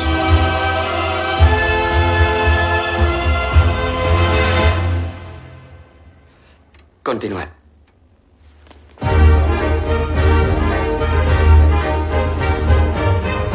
Las parejas se saludan y colocadas en cuatro filas vuelven a danzar bajo la luz dorada de las velas. Majestad. Philippe agradece los saludos con una leve inclinación. Un camarero le ofrece una bandeja de ponche y Philippe la rechaza con un estudiado gesto de desprecio. Ahora las parejas pasan unas bajo los brazos en alto de las otras. Philippe sigue el espectáculo con atención. Una mujer gruesa tropieza y cae a sus pies. Los invitados se detienen asombrados al ver a su rey ayudando a la mujer a levantarse. Consciente de su error, Philippe suelta la mano de la joven que le mira alucinada y se endereza intentando recobrar la compostura. En medio de semejante desconcierto, algo llama aún más la atención de los invitados que haciéndose a un lado forman un nuevo pasillo. ¡La reina madre! De pie junto al trono, Philippe mira hacia el fondo de la sala embargado de emoción. La reina madre aparece ante él con un elegante vestido azul. Mirando a Philippe con ternura, avanza por el pasillo ante las respetuosas reverencias de los invitados. Entre ellos, la dama de llaves contrae el gesto por la emoción.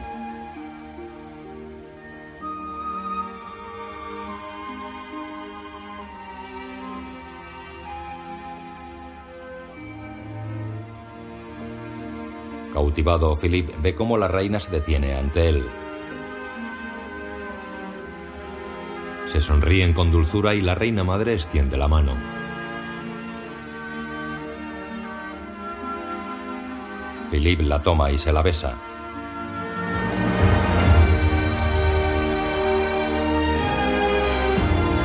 La reina sube a su silla junto al trono.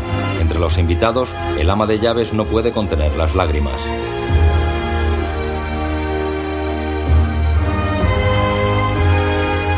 El consejero jefe. ¡Dios bendiga al rey y a la reina madre! ¡Dios bendiga al rey y a la reina madre! En el vestíbulo d'Artagnan se extraña al oír los gritos. ¡Portos! Los tres mosqueteros huyen de la alcoba con el rey vestido con las pobres ropas de Philippe. Intrigado, D'Artagnan entra en los ya vacíos aposentos reales.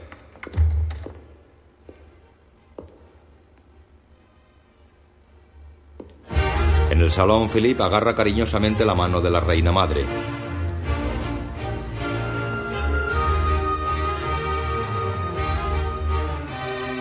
Se miran de reojo. La reina le susurra. Yo me retiro ahora. Esperad dos bailes. Y luego retiraos vos también. Y pasad la noche a salvo. Tenemos muchas cosas de qué hablar. Y tenemos toda la vida para hacerlo. Buenas noches. La mira a los ojos. Madre. Buenas noches. Hijo mío. Majestuosa la reina se pone en pie y abandona el salón arrastrando su capa de seda azul por el pasillo que los invitados abren a su paso.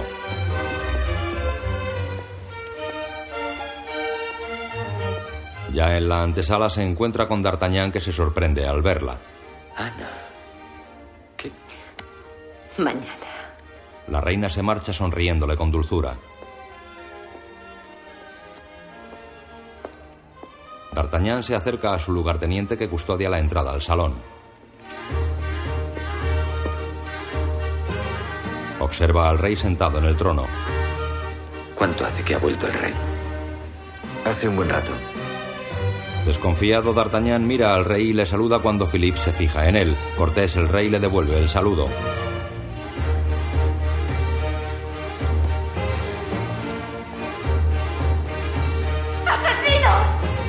Philippe gira hacia los gritos. ¡Asesino! D'Artagnan ve a Christine en medio del salón. ¿Christine? Escrito al frente.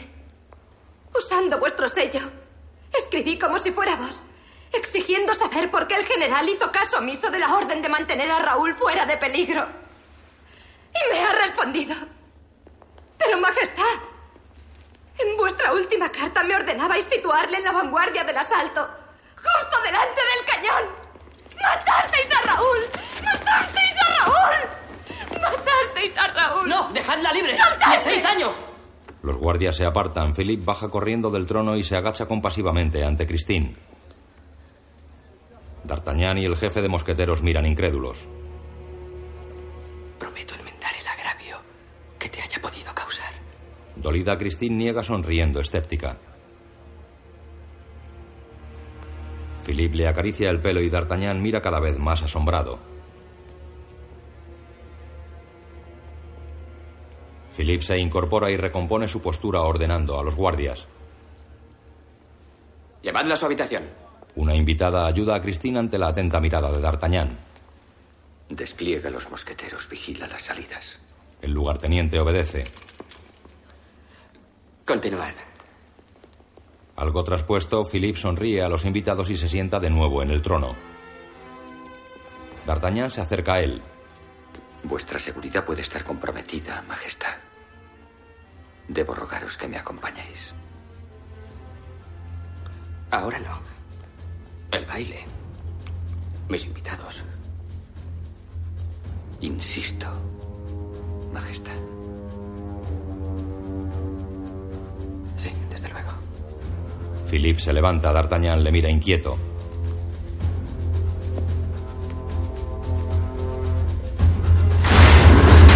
Un atlante de piedra gira dejando pasar a los tres mosqueteros, que llegan hasta el muelle subterráneo de palacio con el rey maniatado y encapuchado. Al girar hacia el pasadizo del embarcadero, un mosquetero real asalta a Portos.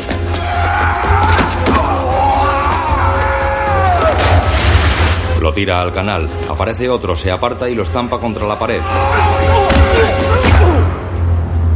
¡Han dado la alarma! Intentarán cortarnos el paso. Invierte el flujo. Athos y Aramis llegan junto al bote. Golpean al rey en la cabeza y este se desploma en el bote. Portos acciona la palanca que invierte el flujo de los canales. Aramis se ajusta los guantes. Llegan más guardias y Athos saca su espada. Aramis se deshace de un enemigo apuñalándolo en la espalda. Athos se lanza contra los mosqueteros del rey. Aramis ensarta a otro en las escaleras. Bajan más guardias. Portos derriba a uno de un cabezazo y a otro le lanza una gruesa cadena de hierro a la cabeza. Aramis acaba con otro mientras Athos forcejea en el borde del canal. Portos descuelga una antorcha encendida para defenderse. Aramis clava su espada en el pecho de uno. Un soldado hiere a Athos. Portos reparte a diestro y siniestro con la antorcha. ¡Yo soy Porto! ¡Y lucho contra el rey! Los presos que giran la noria jalean a Portos que salta al embarcadero. Al caer se tuerce la pierna. Junto al bote, Athos se defiende del ataque de los guardias. Aramis corre en su ayuda. ¡Vamos! ¡Portos! Portos corre hacia el bote. Sube de un salto y Athos y Aramis reman hacia la salida. Los presos ayudan empujando la corriente con la noria. Los guardias corren por el muelle mientras Athos y Aramis reman con todas sus fuerzas hacia la salida. Pero cuando están a punto de salir, la verja cae ante ellos.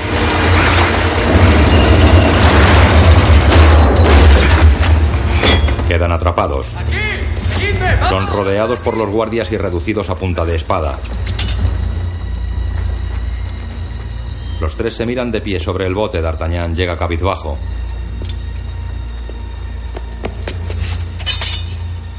El lugarteniente de los mosqueteros coloca su espada en el cuello de Aramis. D'Artagnan sostiene con frialdad la dura mirada de Athos.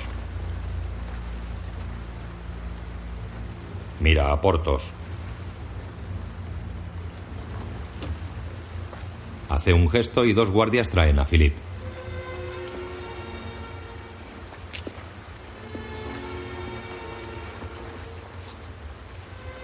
Con un rápido movimiento, Athos agarra al rey y lo pone en pie. ¡Todos atrás! Este hombre es un impostor. Athos le quita la capucha. Este es el impostor. Le pone el puñal en el cuello. ¡Que vainen la espada! Desconcertado, el lugarteniente de mosqueteros aguarda la orden. D'Artagnan hace un gesto con las manos y los guardias retiran sus espadas. Subid al bote, Majestad. Philippe asiente y salta al bote. El rey amordazado y con el puñal en el cuello mira con odio a Philippe. ¡Abrid la verja! D'Artagnan no se inmuta. ¡Abrid la verja! Abridla. El jefe de mosqueteros hace un gesto a los guardias. Lamento haberos fallado. D'Artagnan les observa expectante. Ha sido al contrario. La verja se eleva lentamente.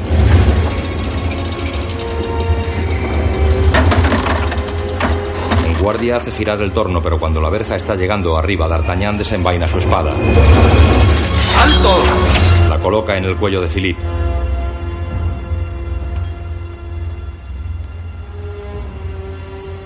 Soltad a mi rey. Y yo soltaré al vuestro. Entrecruzan sus miradas.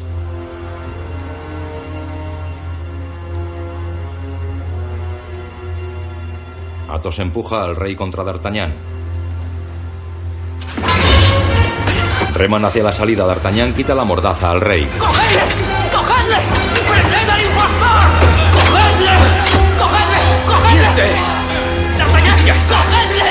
¡Apretadles a todos! Los soldados agarran a Philippe. Portos intenta apartarles con el remo. ¡Cogedle! ¡Cogedle! Philippe se escapulle de las manos de Athos.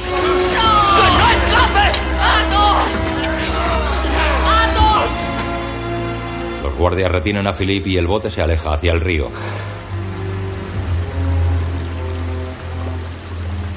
Absorto, D'Artagnan sigue la estela del bote con la mirada. En su despacho, el rey se acerca a Philippe de pie en el centro de la habitación.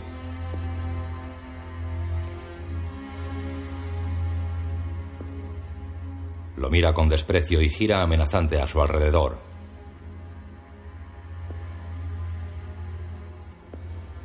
Me dijeron que este impostor había muerto. Lo sabíais. D'Artagnan se acerca estupefacto. ¿Sabíais que había un hombre de tal semejanza? Es mi hermano. ¿Hermano? Mi gemelo. Mi propia sangre. Eso es lo que le ha mantenido con vida hasta ahora. La reina madre entra impulsiva y corre a abrazar a Philippe. Philippe. Luis. Por favor. ¿Tú también, madre? La empuja. Es tu hermano. Os quiero a ambos. Su amor no ha significado nada para ninguno. Para mí sí que lo ha significado. Luis le da un puñetazo. D'Artagnan intenta calmarle. Majestad, escuchadme, escuchadme. Jamás me habéis oído pediros nada para mí. Ahora os pido que le perdonéis la vida a este hombre, a este prisionero, a vuestro hermano. ¡No tienes derecho a pedirme eso! D'Artagnan se arrodilla ante él. Majestad, desde que nacisteis, me he esforzado en protegeros. He vertido mi sangre por vos. En mis oraciones pedí a Dios que os ayudara a ser más grande que vuestro cargo, mejor que la ley. Por favor, mostradme lo que mi fe y mi sangre han defendido. Sed piadoso. ¿Te pones del lado de los traidores? ¿De este hombre? El peor de todos, mi propio hermano que ha intentado hacerme esto. ¿Y qué le habéis hecho vos a él? Philippe observa desde el suelo. D'Artagnan se levanta. Por un momento. Creí que os habíais convertido en el rey que siempre esperé que fuerais. Philippe se incorpora. Por favor. Mi señor, ¿puedo hablar? Os suplico que me matéis. Os libero de todo pecado por arrebatarme la vida. Es más, le pido a Dios que recompense vuestra piedad al hacerlo. Pero por favor, mi señor, os lo suplico. No me devolváis a la prisión donde he vivido tantos años. El rey baja la mirada y asiente. D'Artagnan, quiero que encuentres a Portos, Athos y Aramis y me traigas sus cabezas o haré que te corten la tuya. Furioso da un paso al frente y se encara con Philippe. Y en cuanto a ti, hermano, volverás a la prisión y llevarás esa máscara que odias. Luis, no. La llevarás hasta que la ames. Y morirás con ella. Más tarde, en una antesala de columnas de mármol granate presidida por un retrato ecuestre, la reina madre espera impaciente en compañía del ama de llaves. Ana, Llega D'Artagnan y el ama se retira. eran dos. No uno, sino dos. No podía decírtelo. No quería que sufrieras más.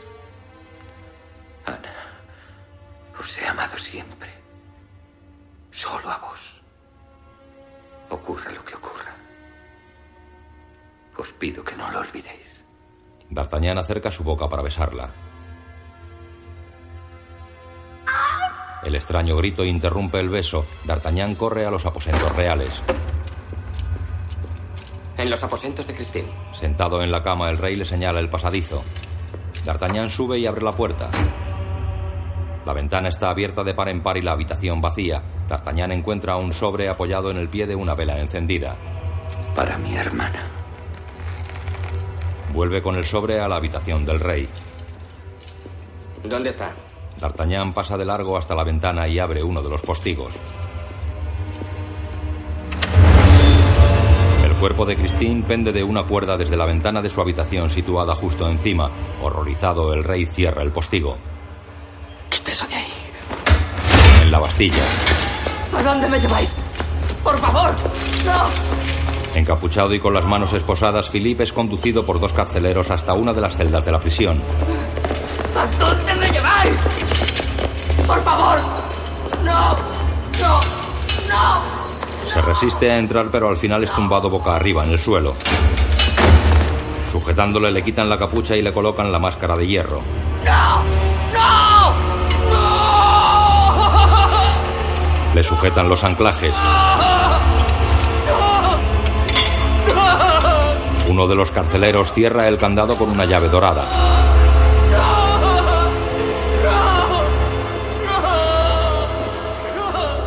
El lugarteniente entrega la llave al rey. Se ha hecho como ordenasteis, Majestad. Cuando D'Artagnan regrese, vigílale. Y avísame cuando se vuelva a ir. Mira al rey disimulando su sorpresa. Majestad. Inclina la cabeza y se retira.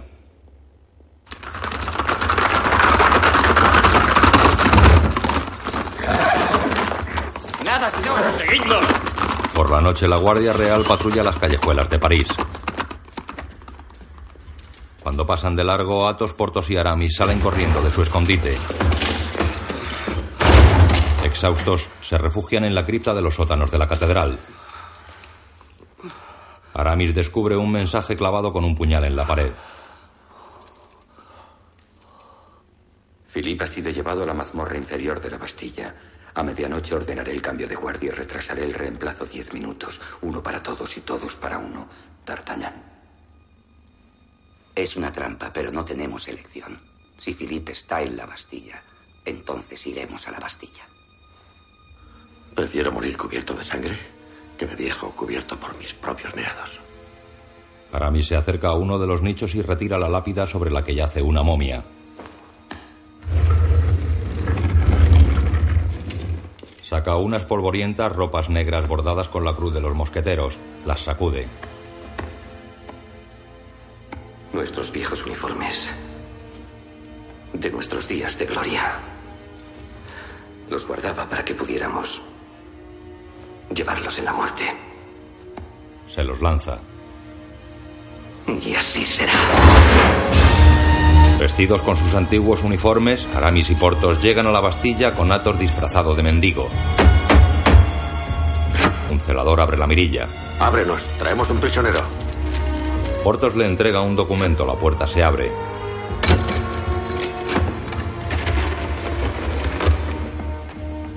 Bajadle al nivel 3. El capitán examinará el documento. Bajan al sótano. Athos se quita la raída manta de mendigo.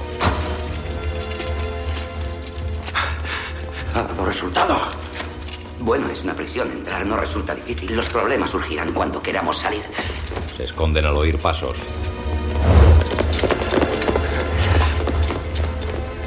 Salen en cuanto los guardias del turno de salida se marchan.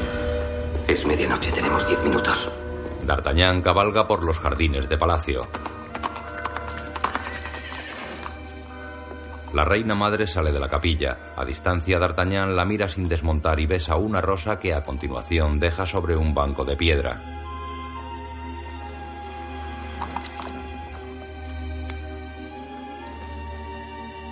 La reina madre se lleva los dedos a los labios.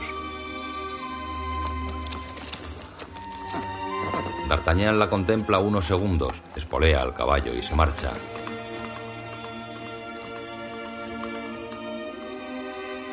Conmovida, la reina cierra los ojos. D'Artagnan se aleja de palacio. El lugarteniente lo ve. Mientras, los mosqueteros llegan ante la mazmorra de Philippe. Por ahí. Un carcelero recibe un puñetazo de Portos. Le cachean. Un guardia real les grita desde el interior de la celda. ¿Es esto lo que buscáis? Les muestra unas llaves a través de la reja cerrada. Se lanzan a por ellas, pero el guarda retrocede. Athos le apunta con la pistola. La llave. No. Le muestra una cicatriz en la oreja. ¿Recuerdas esto? No estés tan triste. Además, ya no queda nada de él. No es más que un llorón. Philippe lo derriba de un cabezazo. Sabía que vendríais. Temíamos que la máscara te destruyera. Yo llevo la máscara, no ella a mí. Abren la puerta y los cuatro salen corriendo de las mazmorras. En palacio, el rey monta en su caballo vestido con brillante coraza y parte encabezando un escuadrón de mosqueteros. En la Bastilla, Philippe y los demás corren hacia la salida. El rey y su escuadrón atraviesan las calles de París.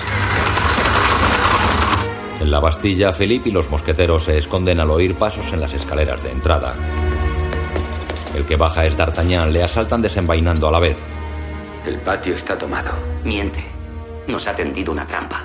Podéis comprobarlo. Portos corre hacia las escaleras. D'Artagnan mira a Philippe. Sé lo que has sufrido. Con gusto habría cargado con ello para poder evitártelo.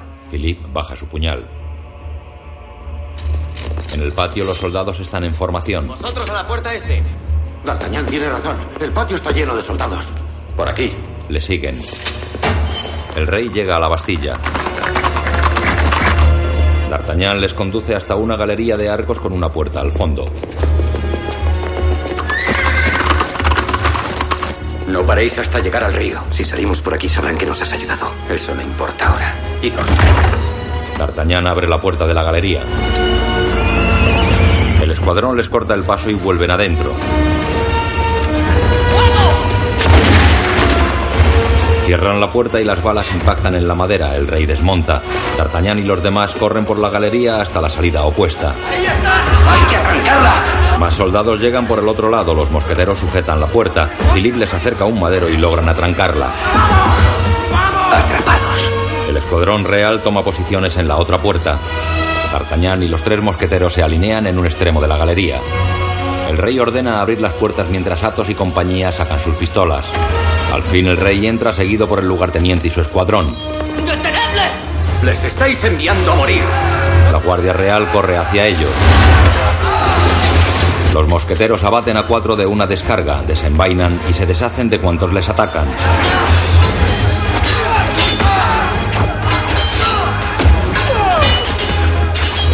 Los guardias caen bajo las acertadas estocadas de los mosqueteros. Rey resopla indignado. Utilizando su capa como escudo, Portos acaba con uno. Estampa a otro contra la pared. El rey está cada vez más irritado. D'Artagnan se bate mientras el lugarteniente recoge a un herido. El rey le increpa. ¡Cobarde! ¿Veinte hombres huyen de cuatro? El pasillo anula nuestro número y nadie se atreve a luchar contra el capitán. Al exterior llegan refuerzos reales. El lugarteniente se enfrenta a Athos, pero este lo derriba. ¡No! D'Artagnan impide que lo mate. De una estocada, Aramis libra a Philippe de un guardia, pero el rey furioso dispara contra él. No acierta por poco. Entran los refuerzos. Fuera llega una carreta de municiones. ¡Reparte los mosquetes! D'Artagnan y sus compañeros se refugian en el extremo opuesto del corredor.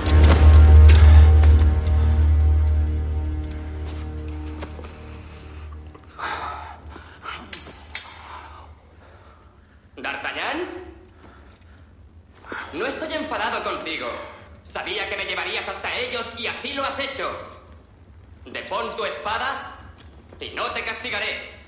Permitiré que te retires en paz. Y daré a tus amigos una ejecución rápida. Pero tendrás que rendirte ahora. En el rincón, Aramis se vuelve hacia su compañero. Deberías aceptar su oferta. No saldremos vivos. Tiene razón, D'Artagnan. parte de mi vida a cambio de las vuestras. Habéis hecho cuanto habéis podido. Por favor, acéptalo. No. Aramis le mira compasivo. No puedo hacerlo. Aunque pudiera entregar a mi rey, nunca podría entregar a mi hijo. Philip se acerca. Athos, Aramis y Portos clavan sus ojos en él. ¿Tu hijo? Yo amaba a tu madre. Y aún la quiero. Tú eres hijo mío. Los ojos verdes de Philip se agitan dentro de la máscara. D'Artagnan se acerca emocionado. Jamás supe que existías. Y jamás he sentido orgullo de padre. Hasta este momento. Philip, Aramis, Portos y Athos le observan conmovidos.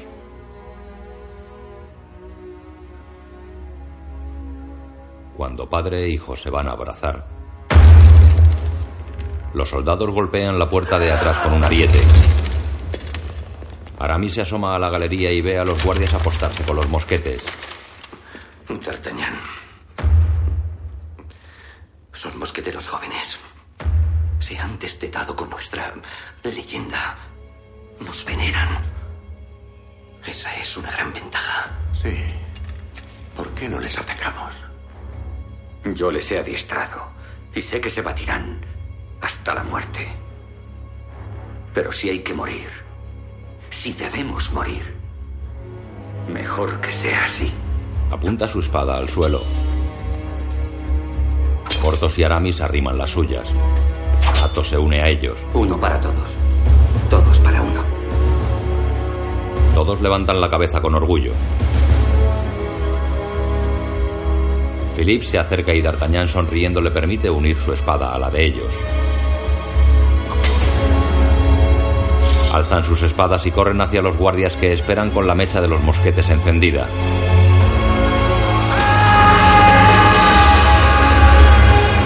El rey ordena. Disparad. ¡Qué magnífico valor!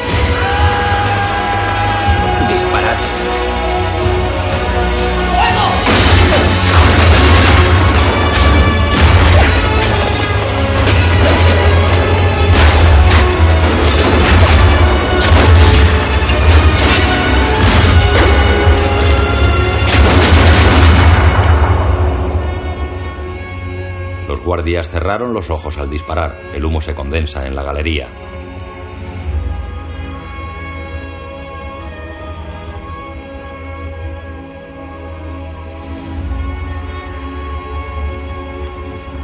El flamear de las antorchas es lo único que se distingue en la neblina que cubre el corredor. Poco a poco, las oscuras siluetas de los mosqueteros aparecen entre la humareda. El rey y su escuadrón palidecen al verles llegar. Los cinco avanzan renqueantes hacia los guardias. Deslumbrado, el lugarteniente se adelanta unos pasos. Tambaleantes, los cinco se detienen y alzan sus espadas en guardia para la lucha.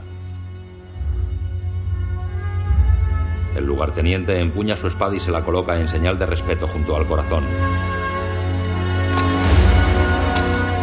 Los guardias le secundan.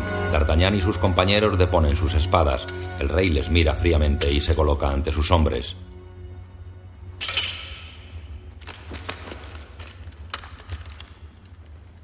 Mira a Philippe.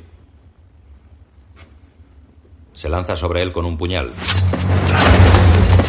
D'Artagnan lo intercepta y lo empuja contra la pared. Colérico vuelve a la carga. D'Artagnan cubre a Philippe y recibe la puñalada en la espalda. ¡D'Artagnan! Philippe derriba al rey. ¡Malvado! ¡Suéltame! ¡Suéltame! ¡Monstruo! Intenta estrangularle. Philippe. Philippe. Philippe gira hacia D'Artagnan. Tu hermano. Philip suelta al rey y se pone en pie. El lugarteniente ordena a los guardias. Salid de aquí, todos, y jurad guardar silencio. Philip se arrodilla ante D'Artagnan. ¡Quitadme esto! ¡Quitádmelo! Aramis se acerca al rey y le arranca la llave colgada a su cuello. Aramis suelta la máscara a Philip. Perdóname.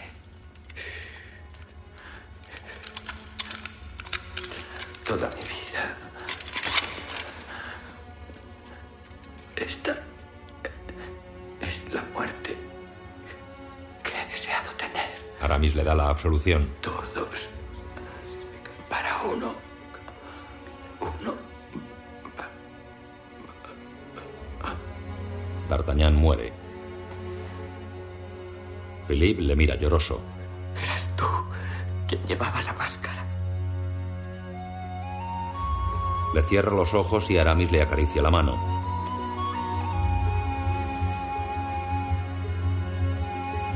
Philippe mira a sus compañeros y se abraza llorando a su padre.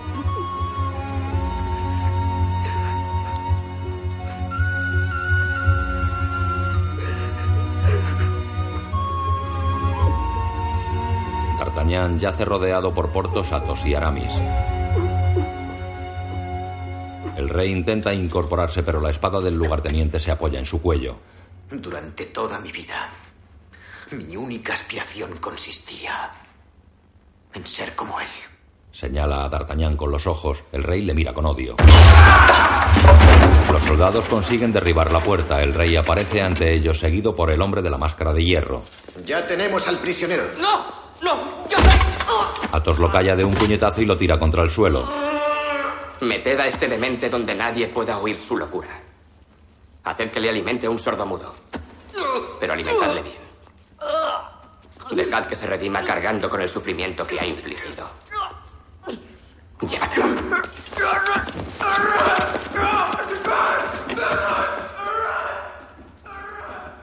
¿Y ellos?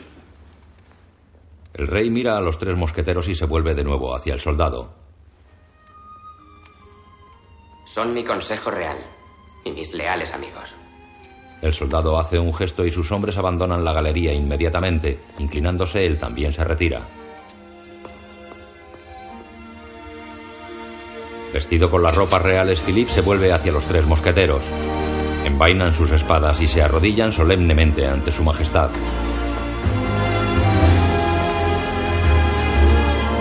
El rey sonríe emocionado y sus nuevos consejeros se llevan el puño al corazón.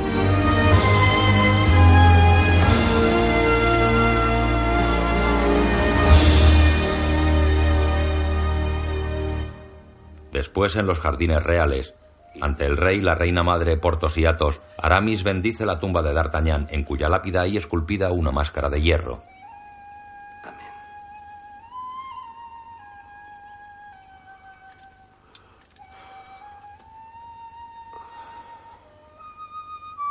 Era el mejor de los cuatro. Afligido, Portos asiente y los tres mosqueteros se retiran hacia sus caballos. Al verles marchar, el rey se aleja de la reina que tiene una rosa roja en sus manos. Athos. Athos, con el sombrero en las manos, gira acercándose al rey.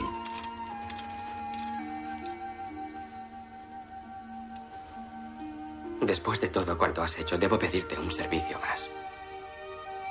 Déjame amarte como un hijo a un padre. Y rezo porque vivas para ello. Ámame como a un hijo. Athos le besa la mano y se lleva el puño al corazón. El rey sonríe emocionado.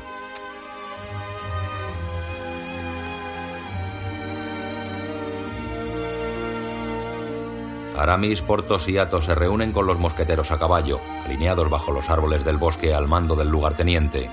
¡Mosqueteros! ¡Saluden! Los mosqueteros levantan sus espadas y estandartes al cielo.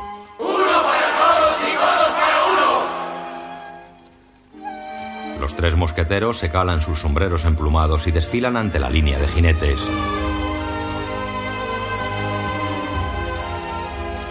El prisionero de la máscara de hierro jamás fue encontrado. Se decía entre los carceleros que había recibido un indulto real y que había sido llevado al campo donde vivía discretamente, visitado a menudo por la reina. El rey y su madre se cogen de la mano. El rey conocido como Luis XIV trajo a su pueblo comida, prosperidad y paz. Y se le recuerda como el gobernante más grande de la historia de su nación. Así cogidos abandonan la tumba dejando una rosa roja sobre la lápida de D'Artagnan.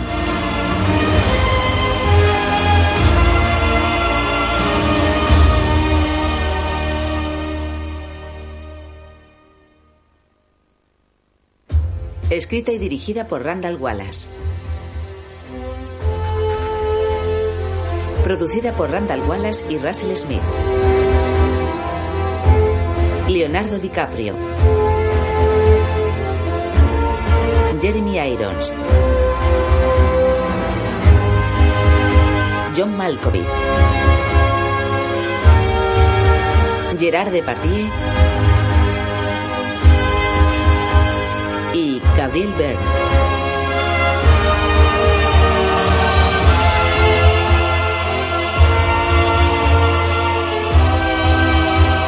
Con Anne Parilot como Christine y Judith Godrèche como la reina madre. Edward Atherton, Peter Sargard. Productor ejecutivo Alan Ladd Jr. Coproductores Paul Hitchcock y René Dupont. Casting Amanda Mackey Johnson y Kathy Sandrich. Fotografía Peter Suchiski. Diseño de producción Anthony Pratt. Editor William Hoy. Diseño de vestuario James Akeson. Música Nick Lenny Smith. Basada en la novela de Alejandro Dumas. Una película de Randall Wallace.